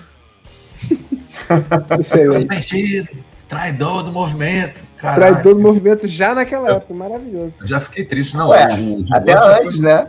É, Jo- João Gordo é traidor do movimento dos anos 80, velho. Isso aí. horrível. É verdade. Aí eu senti Pô. o gostinho. Porra, vamos ser, vamos ser execrados na, na praça pública por causa dessa bosta, dessa música pop do caralho. Porra, então, na verdade, toca, toca no rádio, né, velho? Se toca no rádio, o telefone toca, velho. É isso que tem que acontecer. Não adianta você fazer cinco discos de doom metal, black metal, extremo, grind, assim, sacou? Não vai tocar, velho. Você vai passar o resto da vida no, no circuito casa do amigo, boteco da esquina, sacou? Não- É, Uhum. Festa Fantasia Punk. é, festa fantasia punk no Naí. Mais uma- bonito. tem Não, um. Tem não um, tem um desculpa, pode falar. Fala, pode falar. Não, é falar que assim, tem um, um, um deboche também nisso, né? E que, pô, o cara quando é radicalzão, né? O cara, ele se leva tão a sério que ele não se permite rir de si mesmo, né? Não consegue se divertir. Vai com a sua, com a sua roupa preta para a boate dançar sertanejo. Você vai ficar lá putão, tá todo mundo dançando, se divertir, ele fica lá. Tem que ir, Exatamente. porque é a única. Tem que ir pra lá, porque é o único lugar pra, pra se divertir, né? Não, cara, você tem que ser eclético, você tem que ir se divertir, tem que ir curtir mesmo. Não, não tem dessa, Qual, não. qual a parada mais inesperada que você se amarra? Que você acha que ninguém sabe que tu se amarra? Disso. Eu gosto de. Eu já falei pra você, eu gosto de pop indiano, cara. Mas aqueles. Mas aqueles bem, bem cafona, anos 80, sabe? Tipo, eu adoro, velho. Eu acho que eu, porque eu ficava jogando GTA e tinha aquela rádio indiana. Assim, sacou? massa, aí fui atrás, sacou? E aí é muito mais massa ainda, cara, porque tem os vídeos, os vídeos dos caras são fabulosos, cara. É muito bom. Pop A indiano. produção audiovisual da Índia é incrível, né? Não, e o, e o. Recentemente eu vi uma banda de metal indiano, velho. Que é tipo um Sei- sei que que você- Sei o que, que você tá falando. Isso. Que rolou recente, né? não sei o nome, não vou. É Raji Revenge, um negócio desse. Um, um- é É. Raji alguma coisa, não é isso? Isso. Velho, é dentro do caralho, velho. Do caralho, o maluco. Os caras com as roupas, né? Do, com os turbantes e tudo, setando a mão, descendo a lenha. Mas tinha um, tinha um filme, né? O Global Metal, né? Que falava das bandas de metal em lugares inusitados, né? Inclusive Sim, sim. incluía o Brasil como um dos lugares inusitados. É, mas aí ia ter que falar do- das bandas que fazem. Pô, você pensa no Sepultura. Sepultura é, é um. Ah, esse aí, ó, esses malucos aí. Como é que é o nome mesmo? Bloody Blood- Wood. Bl- Bloody Woods. Gostei, gostei do- da referência. É fantástico, velho. Tá Fantástico. bom demais. Muito bom. Pô, Ó, pesquisar então, conseguimos dar mais uma volta ao mundo falando de uma música só. Vamos lá. Vamos ver até onde que a gente vai. Excelente. Olha, Ficamos em. Essa era. Qual era a última música pra gente fazer mais É um? só eu sei. A História 100 era uma tentativa né, de fazer um sucesso radiofônico. Boa. Cruel Conseguiram. Se deu certo. Cruel, simplesmente. Foi, ela, ela, ela é bastante radiofônica, ela, ela é bem sólida, tem uma letra meio besta, não tem. Teve videoclipe, foi o videoclipe que é um dos videoclipes que a gente é, fez com mais carinho, gastou mais grana na época, assim, teve bastante espaço, ganhou todos os prêmios e tal. É uma, é uma música, é o, o, a faixa pop, sacou? A gente colocaria ela na mesma caixinha, no mesmo, né, na, na mesma prateleira do Selim, Uhum. da mais pedida. É, mas, mas Celine é mais polêmica, né? A Sonho 100 é Sim, bem. mas, é, mas mais ela, musicalmente falando, elas são baladas, né? São músicas que Perfeito. não, não são, sacou? Mesmo Show. o Selim com a letra toda, ela é uma baladinha. Né? Se você tirar se você tirar a letra polêmica, tocar, só tocar ela, ela não é uma baladinha. Sim, verdade. Show. Nossa, isso é muito bom, tá louco. Dez- Ai, deixa eu ver, dez- só isso aí? Décima, pode Oi? falar. Não, eu ia Pode falar da falar próxima. isso. Pode... Pode É mandar. isso.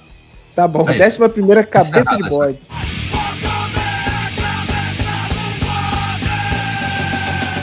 Cabeça de bode. É a última do disco, não é isso?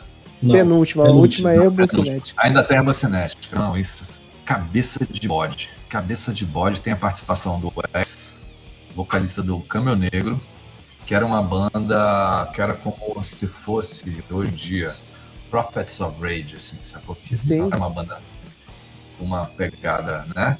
Era meu Cypress Hill, né? pesado. É, não, não é tão Cypress Hill, porque Cypress Hill é totalmente voltada pro, né, pro, pra legalização Sim. e tal, mal. É tipo o Body Count. Não, uma coisa. O Body Count já são os caras mesmo tocando e tal. O, o Caminho Negro é como se uma banda de rap se juntasse com uma banda de, de rock. Não é uma. Sabe, os caras. era- Prophets era of Rage. Prophets of Rage, sacou?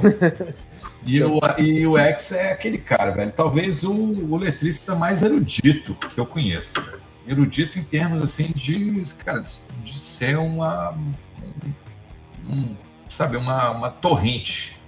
Ele, ele despeja a letra assim com muita propriedade, sacou? Muito foda. Muito foda. E aí a gente tem a honra de contar com ele ne- nessa música. Essa música é uma. Ela foge totalmente, né? Ela tem um ritmo completo. Foi? Então, ela tem uma levada puxada pro, pro rock pesado mesmo. Ela não tem muitos elementos nordestinos na parte.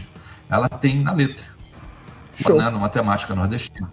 Tomar, comer, né? Bucho de bode e tal. E no meio tem essa, né? Essa, essa mistura, né? Essa, quase um híbrido, né? Tipo, porque ela não é. Ela, ela vira um ritmo de rap, sacou? Até, até a batida. E, e ela cai para um hardcore. Então ela tem várias, ela tem várias fases. Essa música ela é bastante rica ritmicamente. Ela, ela muda de ritmo umas duas ou três vezes.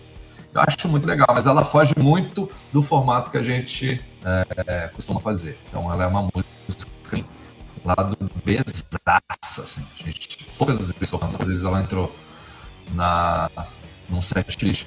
Meio por conta disso, dela, dela ser tão diversa das outras. Assim, ela fica, acho que ela meio, fica meio perdida, sacou?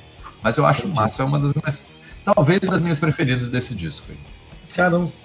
Tocavam jeito. muito ela ao vivo ou não? Não, quase Muito pouco. cara. A gente tocou, tocamos mais ela recentemente quando a gente fez a, uma, uns shows é, em comemoração dos 25 anos, dos 20 anos, aliás, dos que chegou a fazer comemorações do, do, do, segundo, do, do segundo disco, quando a gente tocou num porão do rock desses.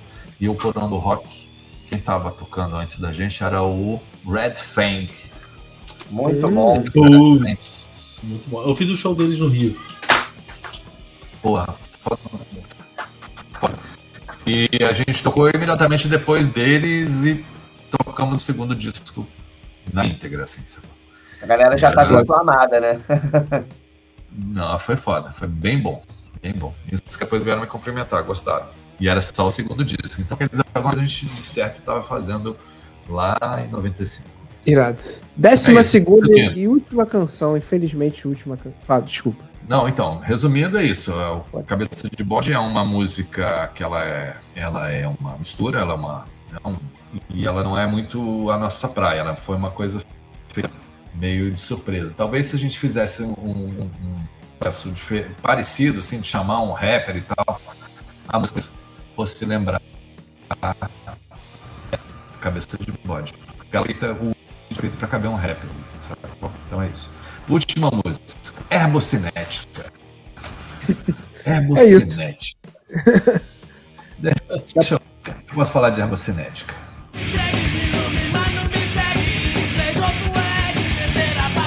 Herbocinética é talvez a primeira música que a gente explicitamente aborda o assunto maconha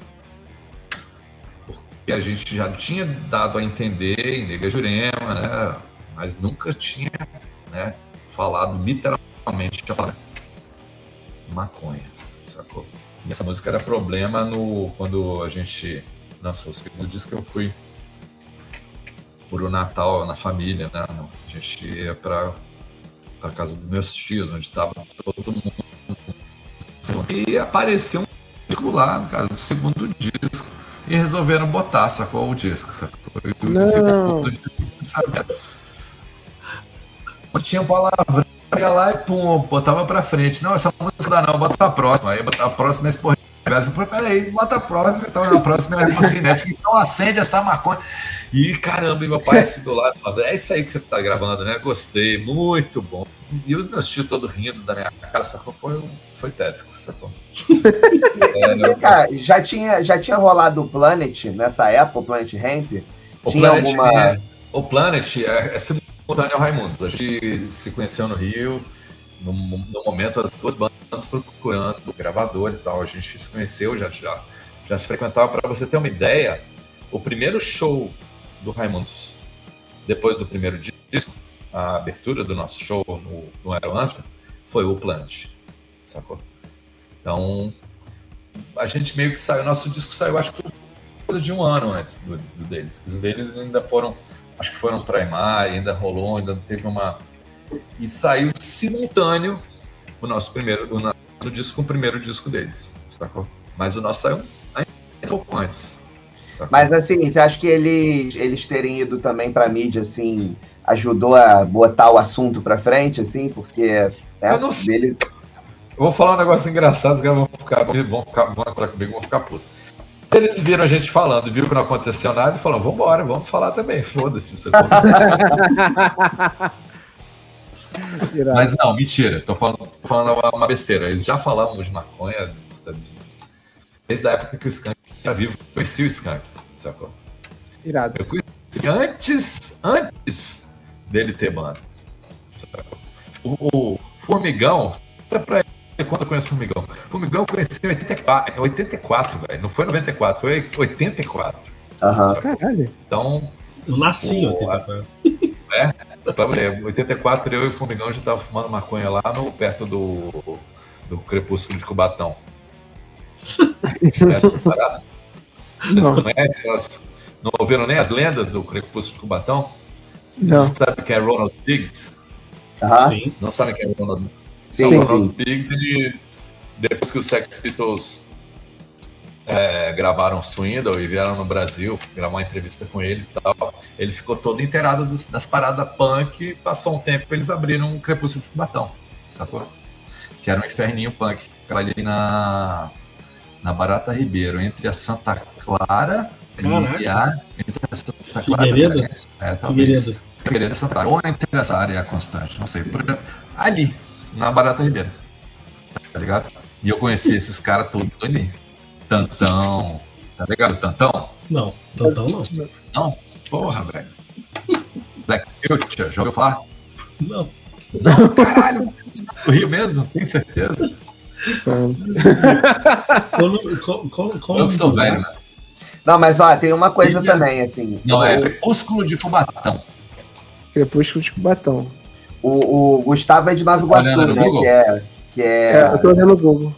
Gustavo é de Nova Iguaçu, né? Que eu sou de outra é, cidade. lo- é longe do. É longe daqui do, Sim, do conheço. centro, né? É. E, É, Baixada, e, tá é, e eu fui criado na Zona Norte também, então frequentar a Zona Tijuca? Sul não. É, é, eu moro na Tijuca hoje, mas eu cresci em Olaria, Ramos e tal. Tô ligado, aham, aham. É, então a, a Zona Não. Sul sempre foi uma outra área da cidade, né? Assim, gente- eu só Eu, fui. minhas férias, eu passei minhas Cara. férias da vida em Copacabana. Todas. Todas. Cara, o DJ, o, o DJ do Crepúsculo de Cubatão era o Zé. Edinho. é o, Zé, o Edinho também, mas o Zé que é o atual diretor artístico da Rádio Cidade. Mentira. Sério, descobriu isso acabei agora? de- Zé Roberto? Zé Roberto, marca. Eu conheço o Zé Roberto. Zé Roberto era da. Ele, ele tinha um programa na Maldita, na, na FM, na Fluminense. Isso. FM. Isso. Cara, Viu? Eu falando, falando, os, cara, os caras que são seus patrões, assim, eles estavam botando música pra gente ficar lá dançando muito louco. Que maravilhoso. Demais isso, cara. Demais. Que maravilhoso, cara. Um abraço, ele deve lembrar de. Ele deve até lembrar de mim. Pode deixar, mandarei. Caraca, que maneiro. Eu fui em várias festas do Clube New Wave do Roberto, no, no Clube New Wave. Era um, olha só que coisa louca. Era um gel que chamava New Wave Glitter Gel. Era um gel que, é- que era da, da vela, não sei, uma dessas. Era um gel que vinha num- num- numa bisnaga e ela era toda misturada com purpurina, sacou? E aí o rolê do, do- dos New Wave era meter com purpurina no cabelo. e- Eu vi que, que, que foi de 84 a 89, né? Tocava a pegada bem Sisters of Mercy, uma coisa assim, né? Exatamente. Ilha dos Mortos. Não, Ilha, é Crepúsculo de Cubatão. Olha o nome meu. Mas Cara, você, vinha, que- você vinha pro Rio por quê? Com rolê de banda ou vinha de, de doidão? Não, eu vinha passar as férias De doido. e o que aconteceu em, em 83, 84, que as bandas de Brasília começaram a fazer sucesso no Rio. A Legião, a Plebe Hood. E aí a gente tira as férias para pegar carona na, no, né, sou de Brasília e tal, e pá. E aí a gente sacou? Conhecia, conhecia do- um- toda a cena do Rio. Galera, ixi, tem gente que eu conheci nessa época. Pô, tô falando Formigão, cara. Formigão eu conheço dessa época. Muito maneiro. Foda. Irado, cara. Eu tô olhando as fotos aqui, cara. Como é maneiro, cara. As fotos são muito Aqui, iradas. O, é- esse, do esse, Depois Club. esse é o cara da, da Rádio Cidade, o. O. o Matheus? Ele mesmo, ele É ele mesmo mesmo. aqui, ó. Zé Roberto Mar. Mesmo. Esse maluco aqui. que maravilhoso. Olha, olha. Essas fotos Cara, é, olha o naipe da galera, que foda. Eu seria brother de cada um desses daqui. Um Você se divertir muito, ó. Quantas vezes eu não entrei naquele cre- crepúsculo de Cubatão às 11 horas da noite e saía às 11 horas da manhã e, tipo assim, a gente saía porque uma hora meio que parava a música a gente saía, mas você saía assim e tem que botar um óculos escuros assim porque tá de, de manhã, sacou? Tem um clipe do... Tem um clipe do, do D2 que ele, que ele sai... É aquela sensação, viu? Que ele sai da boate assim, tá de dia, ele Aham. bota o óculos escuro, era aquilo, velho.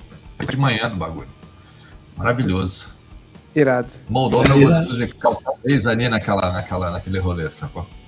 Cara, tá aí um faixa a esses caras- faixa. Um faixa a faixa que a gente virou, girou o mundo e viajou no o tempo. Eu ainda volto Caralho, pro Rio de Janeiro nos anos 80, hein? Olha, no final. cara, muito bom. Muito bom. Troquei de Esse cômodo, é- voltei. Muito bom. Excelente. Ó, Canito, fala A última coisa sobre o. Por favor. Sobre a favor. herbocinética. Herbocinética, herbocinética é a última música, né? A gente está falando sobre.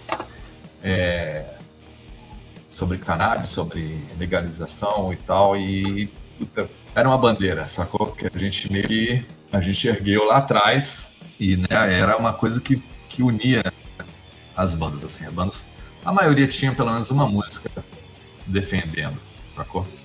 Isso era complicado, velho, porque a mídia meio achava que não tinha censura, não tinha, mas eles estavam lá fazendo o profile da gente, assim, né? E botando a gente na, na gaveta do, do esquecimento. O que trouxe essas bandas até hoje, assim, foi o público, velho. Foi o público apoiado. E eu tenho um medo imenso, porque naquela época a gente tinha espaço para mostrar nossas opiniões, nossas posturas, assim, e a liberdade de, né, de testar. Hoje em dia não, só o que é inócuo, só o que já passa antes, né, do no crivo ali, que vai chegar ao, ao ouvido do, do grande público. Não existe mais a chance de Lá você testar. Mas depois. Desculpa, desculpa, desculpa. Sacou? Sim, saquei, saquei. Mas você acha que hoje, com esse lance de todo mundo poder ter um público na internet, por menor que seja, também não, não tem um outro lado bacana de tipo, cara, dá, dá para você fazer o que você quiser, sacou? Você vai falar para menos gente, mas você vai falar para alguém. Porque acho que quando Sim. você dependia, de- dependia do mainstream, você- se você não entrasse no mainstream, você não falava para ninguém, né? É, mas às vezes você no, no, no underground, assim, você conseguia fazer tanto barulho que ia, que ia repercutir lá no mainstream. Hoje em dia é uma coisa assim, o, o, underground ouve falar do mainstream é a mesma coisa que, né, o diabo fala, ou falar da cruz pro diabo. Que o, né, tipo, ele, pra ele ter a liberdade, ele não pode Não pode fazer concessões que o, que o mainstream vai exigir, sacou? E da mesma forma, o mainstream chegou num momento que ele já tem uma fórmula pronta e não vai se arriscar, sacou? Não vai. É, isso, isso é assunto para uma live inteira, porque fala do, do formato. O artista hoje em dia, ele é um produto, ele não é mais dono do, do, trabalho dele. Ele é um. Saca, ó, que fez? Você cortou cabelo, você não pode obedecer o conceito, você já tem uma uma personal stylist ali que fala, vai, vai falar, ó, seu cabelo é assim, você tem que assim, seu público está acostumado com você assim. Você não pode dar entrevista porque você não sabe falar direito. Então, ó, você vai falar esse texto, pá, pá, pá, pá, pá, sacou? O artista ele acaba virando, né, o quê? Uma, um bonequinho de massa, sacou? A gente era de uma época onde tinha o espaço, a, a oportunidade de, do teste, né, o, de você poder jogar ali para ver se funcionava. Esse disco e essa música, que é a última música. Falando desse tema polêmico, cara.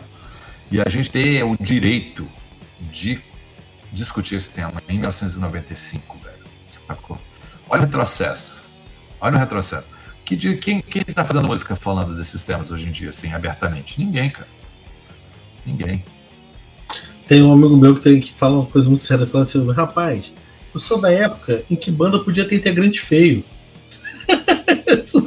Hoje em dia não pode, não, cara. Hoje em dia não dá pra ter o luxo disso, não. Tem que estar todo mundo na teca. Existe, velho. A gente insiste em ter banda, mas quem quer ganhar grana, grana mesmo, não faz mais banda, não, velho. Faz, faz é, trabalho solo, faz um, um. Porque banda, ninguém quer mais banda. Eles pegam. Quem é que faz as músicas? Ah, sou eu. Então vem cá. Você canta? Ótimo. Cadê a banda? Não, não. Manda o que vai gravar com você. Esse cara aqui que é o melhor baixista da parada. É o que vai gravar baterista para você. Esse cara aqui é professor do conservatório de música, toca bateria pra caralho. Beleza. Quem vai fazer os back vocal? Olha, essas cantoras aqui maravilhosas. Sacou? Peso e ouro. A hora dela custa custa 5 mil reais. E, puta, sacou? Tô exagerando, tô inflacionando. Vamos botar. Custa R$ 1.200. é, olha, a foto, a, a, a foto hoje, do, a foto do seu Zé foi 250 um clique. Tá. Verdade. Então, imagina. Você faz um disco hoje é assim, velho. Você não vai. Quem é que vai gravar essa linha de baixo aqui? Não, chama um fodão lá, cara. E quem é que vai tocar na turnê? Outro cara. Por quê? Porque você tem um fodão que compõe, mas você não precisa pagar o salário do fodão todo dia. Ele já compôs, então, tchau. Agora pega um meia boca que consegue tocar o que o, que o fodão gravou. Então, ótimo. Isso aí, beleza.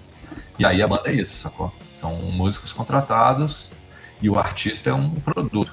Se ele deu defeito, ah, hoje eu não quero, velho. Hoje eu, hoje eu não tô afim. E, cara, esse cara tá dando trabalho demais já começa a preparar outra, já começa, já vem aparecendo outro cara. Pronto. Aí, ó, tá fazendo um discurso subversivo, a internet tá sabotando aí, ó. Ué, ué. e ó, agora não quer nem mais ficar do jeito mais. Pronto, é isso. Cada vez numa posição diferente.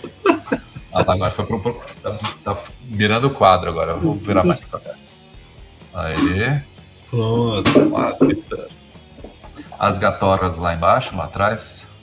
É. Ó, minha casa é isso aqui, ó, velho. Tem um monte de instrumento, todos afinados, todos bonitinhos. Aqui do meu lado, ó, que é onde eu tô apontando, logo aqui do, do lado, tá um amp de baixo, tem um amp de baixo, tem um esquema de gravação, tem pedaleira, tem tudo. Eu tô sempre tocando, tô sempre tirando um som, velho. Porque eu gosto, cara. É a minha vida, velho. Irado. Nossa, não tem essa. Eu sei de... bem como é que é isso, acho que o Matheus também sabe, né? o meu tá ali no canto, tá tudo ali no canto, não vou conseguir mostrar ali, ó. Tá tudo ali, ó. Nossa. Qualquer coisa é só puxar, só puxar. Tô com o violão aqui do lado, senão eu ia puxar uma. Uma boate azul que eu aprendi a tocar. então só. Canis, foi uma honra, aí, muito obrigado. Massa, velho. Pô, pô massa eu demais, cara. Muito Quantas obrigado. horas deu? Duas, duas horas e 14. Duas e 14. É, tá né? Vocês tá vão ótimo. editar ainda? Um Vamos, Vai pouquinho. Um pouco. vamos editar. Vai ficar Adorei, com 2 então. horas e 12. Tá massa. Feliz, cara, sem palavras, brigadaço mesmo, cara. E eu acho que dá pra gente já pensar em outra participação aí num futuro próximo, hein? Demorou, velho. Você pedindo é nós. Você sabe, você é de casa. Pô, brigadaço, cara. Vocês Cara, todos, velho. Serginho, Gustavo. Obrigado, Tamo cara. Tamo junto. Valeu. Muito obrigado a todo mundo. curtido aí. Pô, com com certeza curtiram. Você curtiu? Deixa o like aqui, comenta, se inscreve. Tem link para virar membro aqui no comentário. Você vai concorrer a fones da Razer, nossa parceira permanente. Agora, Razer aqui, os fones da Razer. Seja membro. Music Dot também com desconto aqui embaixo. E é nóis. Até mais. Entra no, canal do, entra no canal do Caniço também. Entra no canal do Caniço, tá aqui embaixo. Prometeu um monte de coisa maneira. oficial. Já tem vídeo novo lá. Pode olhar lá. Boa, obrigado, Sérgio. Valeu, até a próxima. Valeu, galera. Beijo. Valeu.